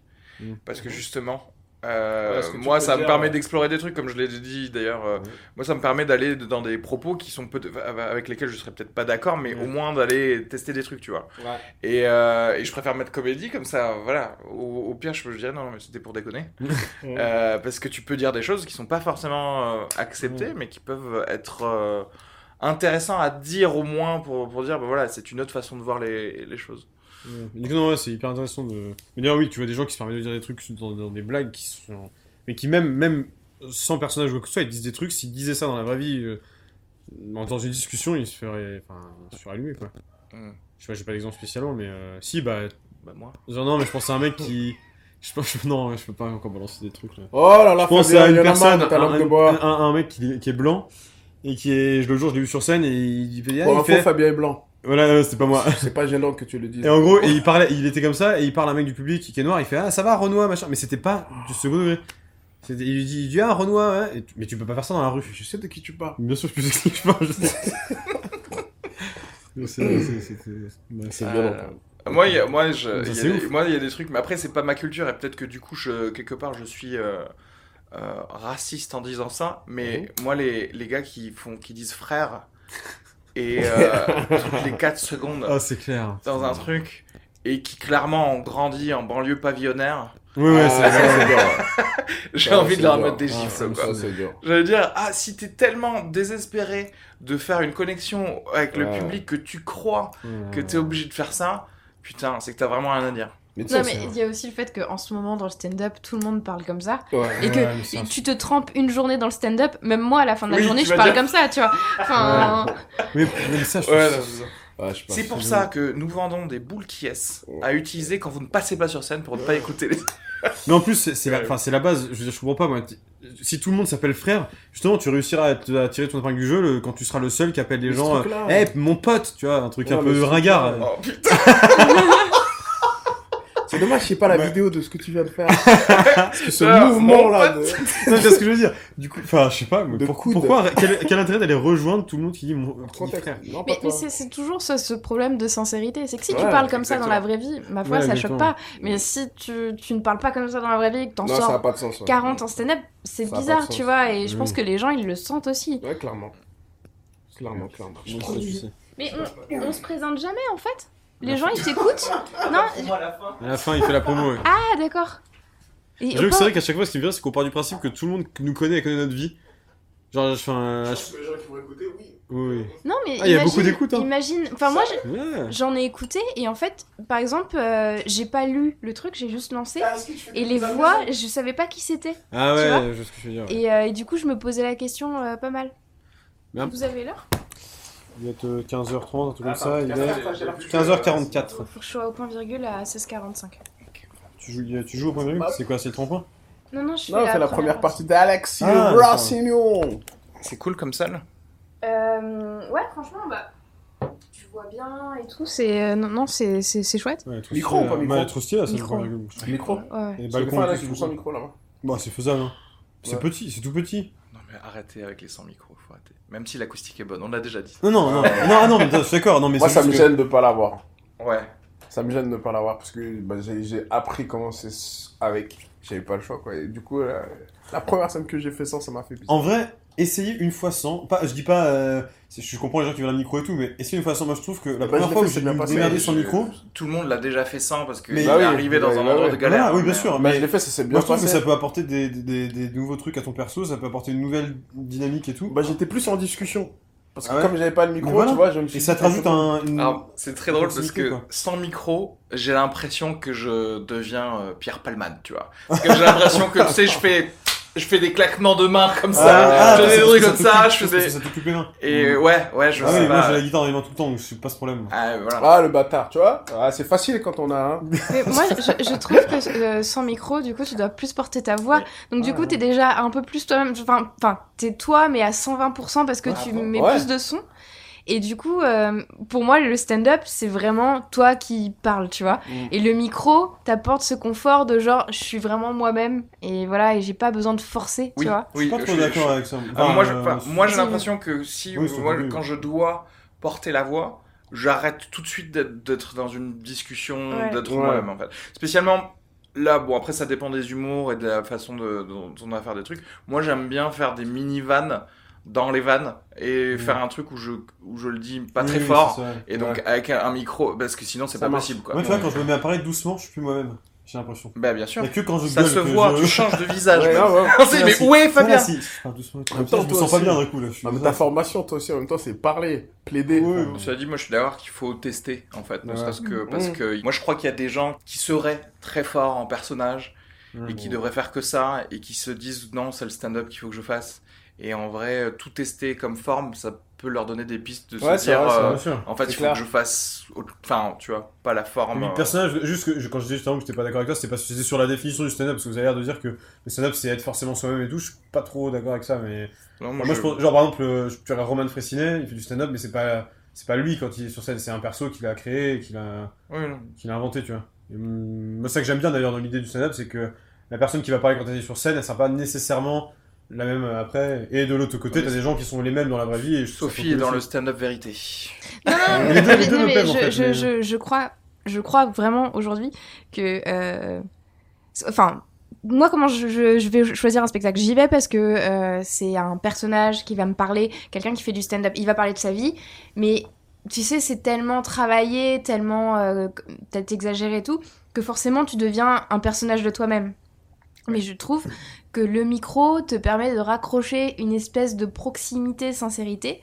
Mais Ouais. c'est- vraiment personnel, tu vois, Ouais, parce que bah, c'est t'as aussi des gens qui font. Mais c'est vrai que quand il n'y a pas de micro, déjà, je me sens plus au théâtre. Ouais, ouais, mais il y a un Ça- côté. ça, Oui, je il y a un comprends. côté. ouais. Par contre, euh, le truc de. Oui, enfin, d'être soi-même ou de parler de soi, là, enfin, moi, je suis pas. Enfin, moi, par exemple, les stand-uppers que j'adore, c'est justement des stand-uppers qui parlent de concepts euh, en général, Ouais, et pas du tout vraiment d'eux, en fait. ouais. Euh, mais euh, voilà. Bon, après, c'est un, truc- un truc de goût, quoi. Mais, Non, mais- euh, Oui, c'est ça.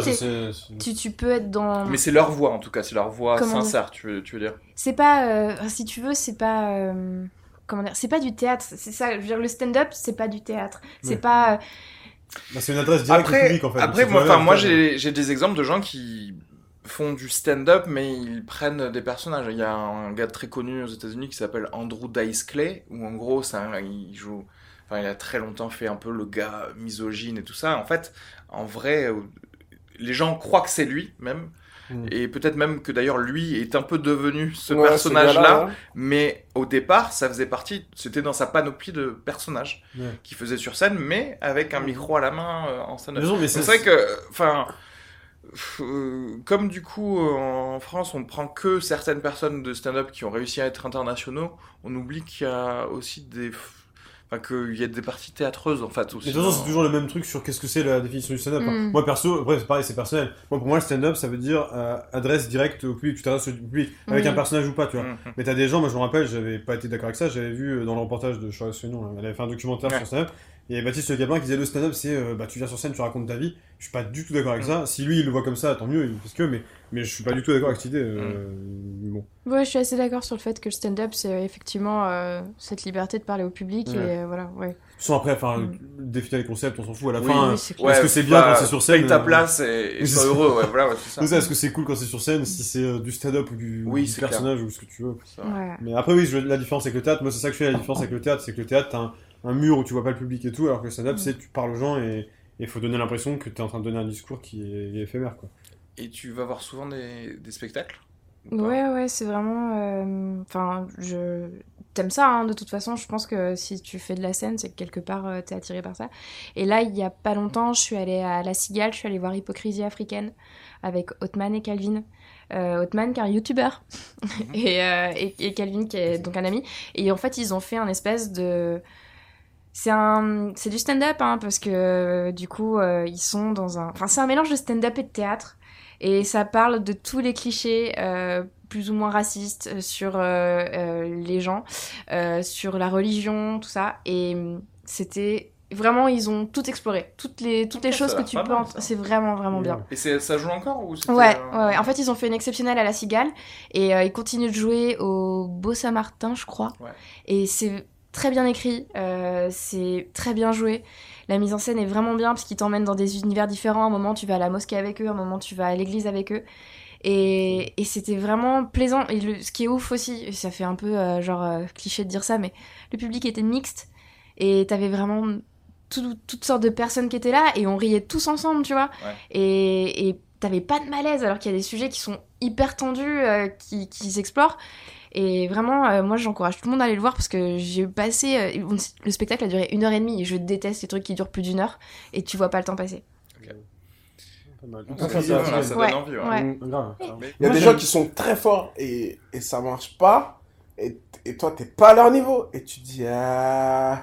Mais ça, moi, j'aime bien, hein. Hein J'aime bien, Non, mais moi, spectateur, quand je vois quelqu'un, je me dis, je Non. n'attendrai jamais ça, je, suis, je suis content d'avoir vu un truc aussi bon, quoi. Je Non, me dis, c'est c'est au-dessus de tout ce que je. C'est- je pas, moi, je te parle en tant que carrière. Oui. alors, si tu veux vraiment continuer ou si tu as vraiment envie de t'investir à fond. Ou alors si tu dis que bah, à la fin en soi, ça sera la réussite. Et quand tu vois des gens comme ça, qui sont forts et qui, ont, qui, qui galèrent encore, tu te dis wow Ah oui, ça d'accord, ça, ça fait flipper. Tu ouais. te dis wow, ça fait flipper C'est-à-dire que quand je vois Yacine Bellous qui fait encore euh, bah, les mêmes plateaux que moi, je me dis, euh, putain merde, le gars, ça fait longtemps il est trop bon, Ça quoi. fait 10 ans. Ça fait Et 10 puis, ans. Il est trop fort. Et, euh, et lui, il nous a dit la dernière fois, moi, des vannes, euh, pour les faire marcher, ça peut mettre un an. Hmm. Et quand il a dit ça, ça peut mettre un an pour qu'elle marche, je l'ai fait plein de fois, ça Mais- marchait pas. Et il a jamais lâché ses Bien vannes. sûr, mais il faut. Non mais Ouais. un an, tu... tu- Non, mais oui, mais le Je problème, sais c'est pas que si vous, on- vous avez travaillé une Mais vanne on un est an. trop- on est trop moi, dans ça les- divise du, du on est trop dans les trucs de on est trop dans les trucs de dopamine. On veut tout, ça marche en deux fois Ah, max. parce que voilà, parce que on, essaie de gêner là, mais... C'est encore pire que dans un spectacle. Ça, je sais pas comment. Euh... bah, Je me dirais, mais je sais pas toi, Reski, mais moi perso, j'ai trop de mal à tester des nouveaux trucs. Parce que des fois, je me dis, genre sur des, sur des plateaux où j'ai vraiment envie de marcher et tout, je me dis, mais attends, j'ai le choix entre faire un test ou peut-être je vais prendre un bide et un truc où je sais que c'est solide et tout. Bah, et, Ah oui, et mais des oui. fois, j'avoue, j'ai un peu la Malheureusement, tu rentres dans ce j'ai confort. un peu la faiblesse de me dire, allez, malheureusement, tu rentres confort, dans ce ouais, confort. Le ouais. vrai truc, c'est que si j'ai procrastiné et que j'ai vraiment rien fait avant la scène, je vais repartir sur des trucs que je, que je connais. Mais en général, je vais toujours par défaut vouloir euh, écrire un truc quand même Ouais. un peu nouveau. Après, moi, il y a aussi le côté promo, là, genre, ça fait 5 mois que je oui, toi, spectacle toi toutes les semaines. surtout ça. En fait, je, à chaque fois que je vais jouer, je me dis, je peux pas me permettre de bider parce que je perds potentiellement euh, des spectateurs. Donc il y a Ouais. aussi ça, c'est trop côté économique comme ça qui est trop dur quoi. Tandis que moi, ça va, je peux me permettre de bider en fait. je- Pareil, pareil. Mais là, je vais arrêter, je vais arrêter ton spectacle, je vais, re- je vais refaire du, du test sur les plateaux, ça va être trop Mais moi, je, le, le côté spectacle et euh, du coup faire les mêmes blagues toutes les semaines, c'est quelque chose qui me fait pas du tout Ah rêver, ouais, tu ouais. vois. Et ça fait trop Ah. chiant, je Ah. t'avoue. Et Ah moi, non, je suis pas d'accord avec toi. Ah à partir de la, Moi, je à pense partir pas. de quand je vais refaire le spectacle ici, je c'est sûr, je vais te dire, il y a 15 minutes qui vont changer Ah Ouais. à chaque fois. Ouais. C'est sûr. Moi j'adore, j'ai joué Ah, 70 je fois mon spectacle, je me t'as toujours autant, j'adore. Mais parce que Moi, tu je pense que je suis du côté de Fabien. ok Non, mais parce que je Moi, je me déteste, mais- d'accord Non, mais parce que ça se travaille, parce que même si tu le refais, tu le retravailles le truc. Oui, oui, bien sûr, mais je me dis, de base, de fait, pour aussi que je m'amuse, je me mets un petit temps dedans Ouais. où je vais changer. Et il y a Yacine. Bellatar, je crois, il fait 30, 30 je crois, dans... enfin, en gros, il fait 30 minutes, je crois, de trucs neufs à chaque fois qu'il fait un spectacle. Enfin, je sais pas, hein, euh, peut-être je dis de la merde, mais je- moi, c'est ce que j'ai cru comprendre. Et je Ouais. trouve que c'est, bon, bien sûr, lui, il peut se permettre, il a son propre théâtre, etc. etc. Mmh. Voilà. Mais je trouve que c'est génial, en fait, de se dire, putain, du coup, je suis obligé d'écrire exercice. 30 minutes, et, etc. Et je trouve que c'est super. Mais est-ce que dans la vie, tu es ce genre de personne qui pendant un mois mange les mêmes yaourts? Pas du tout. Oui, bah après, derrière, il a que 3 plats, et c'est tout le temps à base d'endives. Donc, si tu veux. non, non, pas du tout. Non, pour que c'est non, non, j'aime bien euh, enfin la variété tu dans la vie en général, la Ouais. variété. Ah non non, pas du tout, mais d'ailleurs non non. je- Marine, j'aime que toutes les choses soient blondes. Non, Et... non, non, non, j'ai- c'est juste non mais par rapport à l'humour, c'est vraiment c'est juste que pour moi c'est deux exercices différents de, de jouer toutes les semaines un- de faire un test toutes les semaines différent et le spectacle. Limite, je vois ça comme deux activités euh, qui enfin qui se évidemment qui se croisent mais qui n'ont pas grand-chose à voir quoi. Mm. C'est tout ça pour dire que je mange différents yaourts. Ouais. Euh, je pense qu'on va, on va s'arrêter là, parce que là, en fait, je réalise qu'on est là depuis 2h30, je pense. Oui, mais c'est euh, Rimka là qui est en retard. C'est Rimka. Euh. Est-ce que vous voulez faire un petit peu de, de promo avant de, de vous en aller? Euh, Bah oui, pour gagner des followers. Bah, Carrément. Euh, Attends, pas. De toute façon, je mettrai déjà dans, la dans le descriptif de l'épisode tous euh, Ah. les réseaux sociaux. Donc, euh, tout le monde pourra aller liker euh, Sophie et lire toutes ses BD. Super, bah voilà. C'est tout Ouais, Euh, Pas de trucs, pas de plateau, de trucs prévus dans l'été ou des trucs comme ça Mais si, mais je pense pas que les gens se déplacent pour moi. Je, je, je, je pense. Mais- euh, non, mais là, tu- sous-estimes le pouvoir de ce podcast. Il y a des gens qui vont faire, mais putain, mais Ah, Sophie, mais Sophie, où est-ce qu'elle habite? Je vais la suivre physiquement. J'ai jamais vu quelqu'un. Alors autant parce que moi la dernière fois j'ai balancé l'adresse de Monica Bellucci, je peux balancer l'adresse de Sophie. si vous voulez. Mais de toute façon, elle cherche à déménager. C'est vrai. Euh, Vas-y, c'est le Ah ouais, moment de faire ta, ta Ah recherche oui. d'appart. Euh, je suis à la recherche d'un appartement, soit un grand studio, soit un deux pièces, plutôt république, euh, dans un petit budget entre 800 et 1100 euros, voilà. N'hésitez pas à m'appeler, faire des messages. C'est Trop bien. trop bien. Fabien, t'as encore deux... Alors bah non, du coup, une date à mon avis, le jour Ouais, où le podcast sortira, Ouais, il y aura plus de Celui-là, date. je, vais- je vais le sortir en août, je pense. non, non, euh, à mon avis, là, j'aurais terminé là, là, parce que j'ai ma dernière date dans trois jours, mais malheureusement, vous entendez ce podcast trop tard. Et donc, le spectacle est terminé. Non, non, mais je vais rejouer, euh, je vais rejouer ponctuellement. J'ai pas de date définie, mais je vais rejouer ponctuellement, euh, un peu partout en France et à Paris. Euh, et enfin bref, suivez sur internet. il y a des Oui, ta trucs. page. Là, j'ai une grosse date qui va arriver euh, avec captation, machin. Ouais, ouais, bien sûr. Où ça? À Orléans. non, non, dans une salle de ouf, mec. Une salle trop bien avec des moyens techniques géniaux. C'est pour ça que je veux capter. on en en fait. avait parlé. Oui, Ouais, c'est pour ça que je veux faire la captation, c'est que c'est une salle, euh, une salle de concert à la base avec, il y a, je sais pas, genre 80 places, et il y a des moyens de lumière et de son qui sont trop trop bien, et je vais me faire trop plaisir, et je Ah, veux vraiment cool, filmer ça joli quoi. Superbe. Je veux filmer, surtout que Orléans, enfin bon, personne ne sait, mais j'ai vécu Orléans 20 ans, donc je suis en terrain conquis, tu vois, donc euh, Oui. je vais y aller, je vais vraiment faire une promo de, Ouais, ouais, c'est je vais ça. faire une promo de malade, je vais blinder la salle et je vais filmer ça et, et après je vais mettre ça sur Netflix. Superbe. Voilà, voilà la promo. Allez sur Netflix. Moi, j'ai une Opel Corsa, 1 litre À 2, vendre. 4... non, il n'y a pas trop de, il y a, y a pas trop d'actu. euh, moi, euh, bah, vous, le, vous les verrez quand, euh, quand vous pourrez vous abonner sur euh, les réseaux sociaux auxquels je suis. Il y a que des plateaux, il y a que des plateaux, voilà. Il y, en a, il y en a que un là actuellement, parce que nous on reprend à la rentrée pour le Normal Comedy, pareil pour le French Comedy Night, et euh, sinon il y a un autre, c'est le Cercle du Rire, D'accord. Qui sera là. Ça reprend. Ça gère tous les plateaux. C'est le Caderoun des plateaux, euh, des scènes ouvertes. C'est dommage que tu dit Kader Aoun, mais ouais, ok. non mais genre, Eh, tu sais quoi, eh, de, de tout cela, j'en contrôle aucun. Comme le French, le French c'était. Mike, le on dit ce qu'on veut, mais c'est Sophie. Et, et le cercle du C'est- mais c'est- encore moins, c'est Elsa et, euh, et Anissa. Et, et franchement, que des plateaux de qualité. C'est vrai. Ah, c'est que des plateaux, c'est cool d'aller quand même. Ouais, non, mais c'est marrant. ah, on a- C'est trois non, plateaux, j'ai joué ouais. sur les trois, je me suis vraiment, pareil. c'était bien, c'est vrai. Non, t'as pas joué sur le nôtre. hein. Si. Si, si, si. Ah bon Si, si. Deux fois même. Non, non, la deuxième fois, Ah c'était annulé, Ça, je ouais. mais, la euh, première. Il a joué la première et tout ça, c'était lui qu'on a mis à la fin. Ça, c'est ça. Ah, Non, mais nous. Ouais, bravo pour les Non, mais c'est nombre Sophie, de fois où bravo. on a, on a annulé les plateaux. Enfin, Mais c'est la cata. C'était la, la mauvaise parole. Marais. T'as fait deux, t'as fait 3 sur 3. Oui, je les ai tous. T'as fait. ouais, t'as fait c'est- le C'était très bien. Non, mais en vrai, c'est c'est mes. Enfin, de Ouais, mes c'est expériences cool, de plateau, plateaux, bons ça, fait partie de mes préférés. Donc on vous cool. attend nombreux sur ces trois plateaux auxquels vous aurez les informations à la fin de ce podcast. Superbe. Est-ce qu'on peut Euh. dire? Merci de nous avoir suivis Alors on remercie Malboro. Abonnez-vous.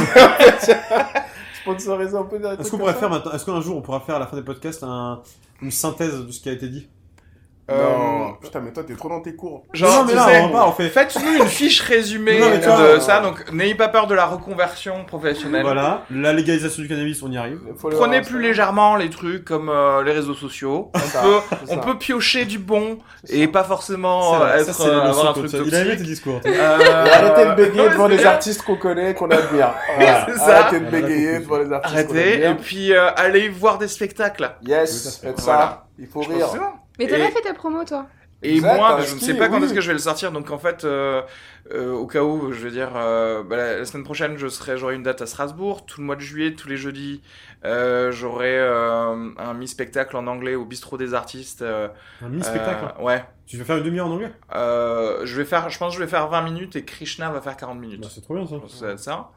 Euh, et après, euh, Mhm. pour euh, toutes Yes. les autres dates et les podcasts aussi. Oui, Sugar Free, abonnez-vous à Sugar Free, Sugar écoutez-moi parler tout seul. que. Euh, D'ailleurs, il faut que je sorte l'épisode de euh, 3 tout à l'heure. Donc voilà. Euh, merci et bisous à tous. Salut, ciao, ciao. Vas-y, vas-y. Il Voilà. attend que ça. À chaque fois, je le fais. Il adore quoi que je fasse. Genre, faut que tu fasses ça comme, comme. Turkan, là, le mec qui faisait la Ah oui. Tarkan. Ah oui, c'est ça. Shake them, shake them. Oh la vache, ok, C'est bah trop bien, écoute, faut l'album. Hein. C'est trop bien, ça. Faut l'album. Ouais, c'est ça. Non, merci à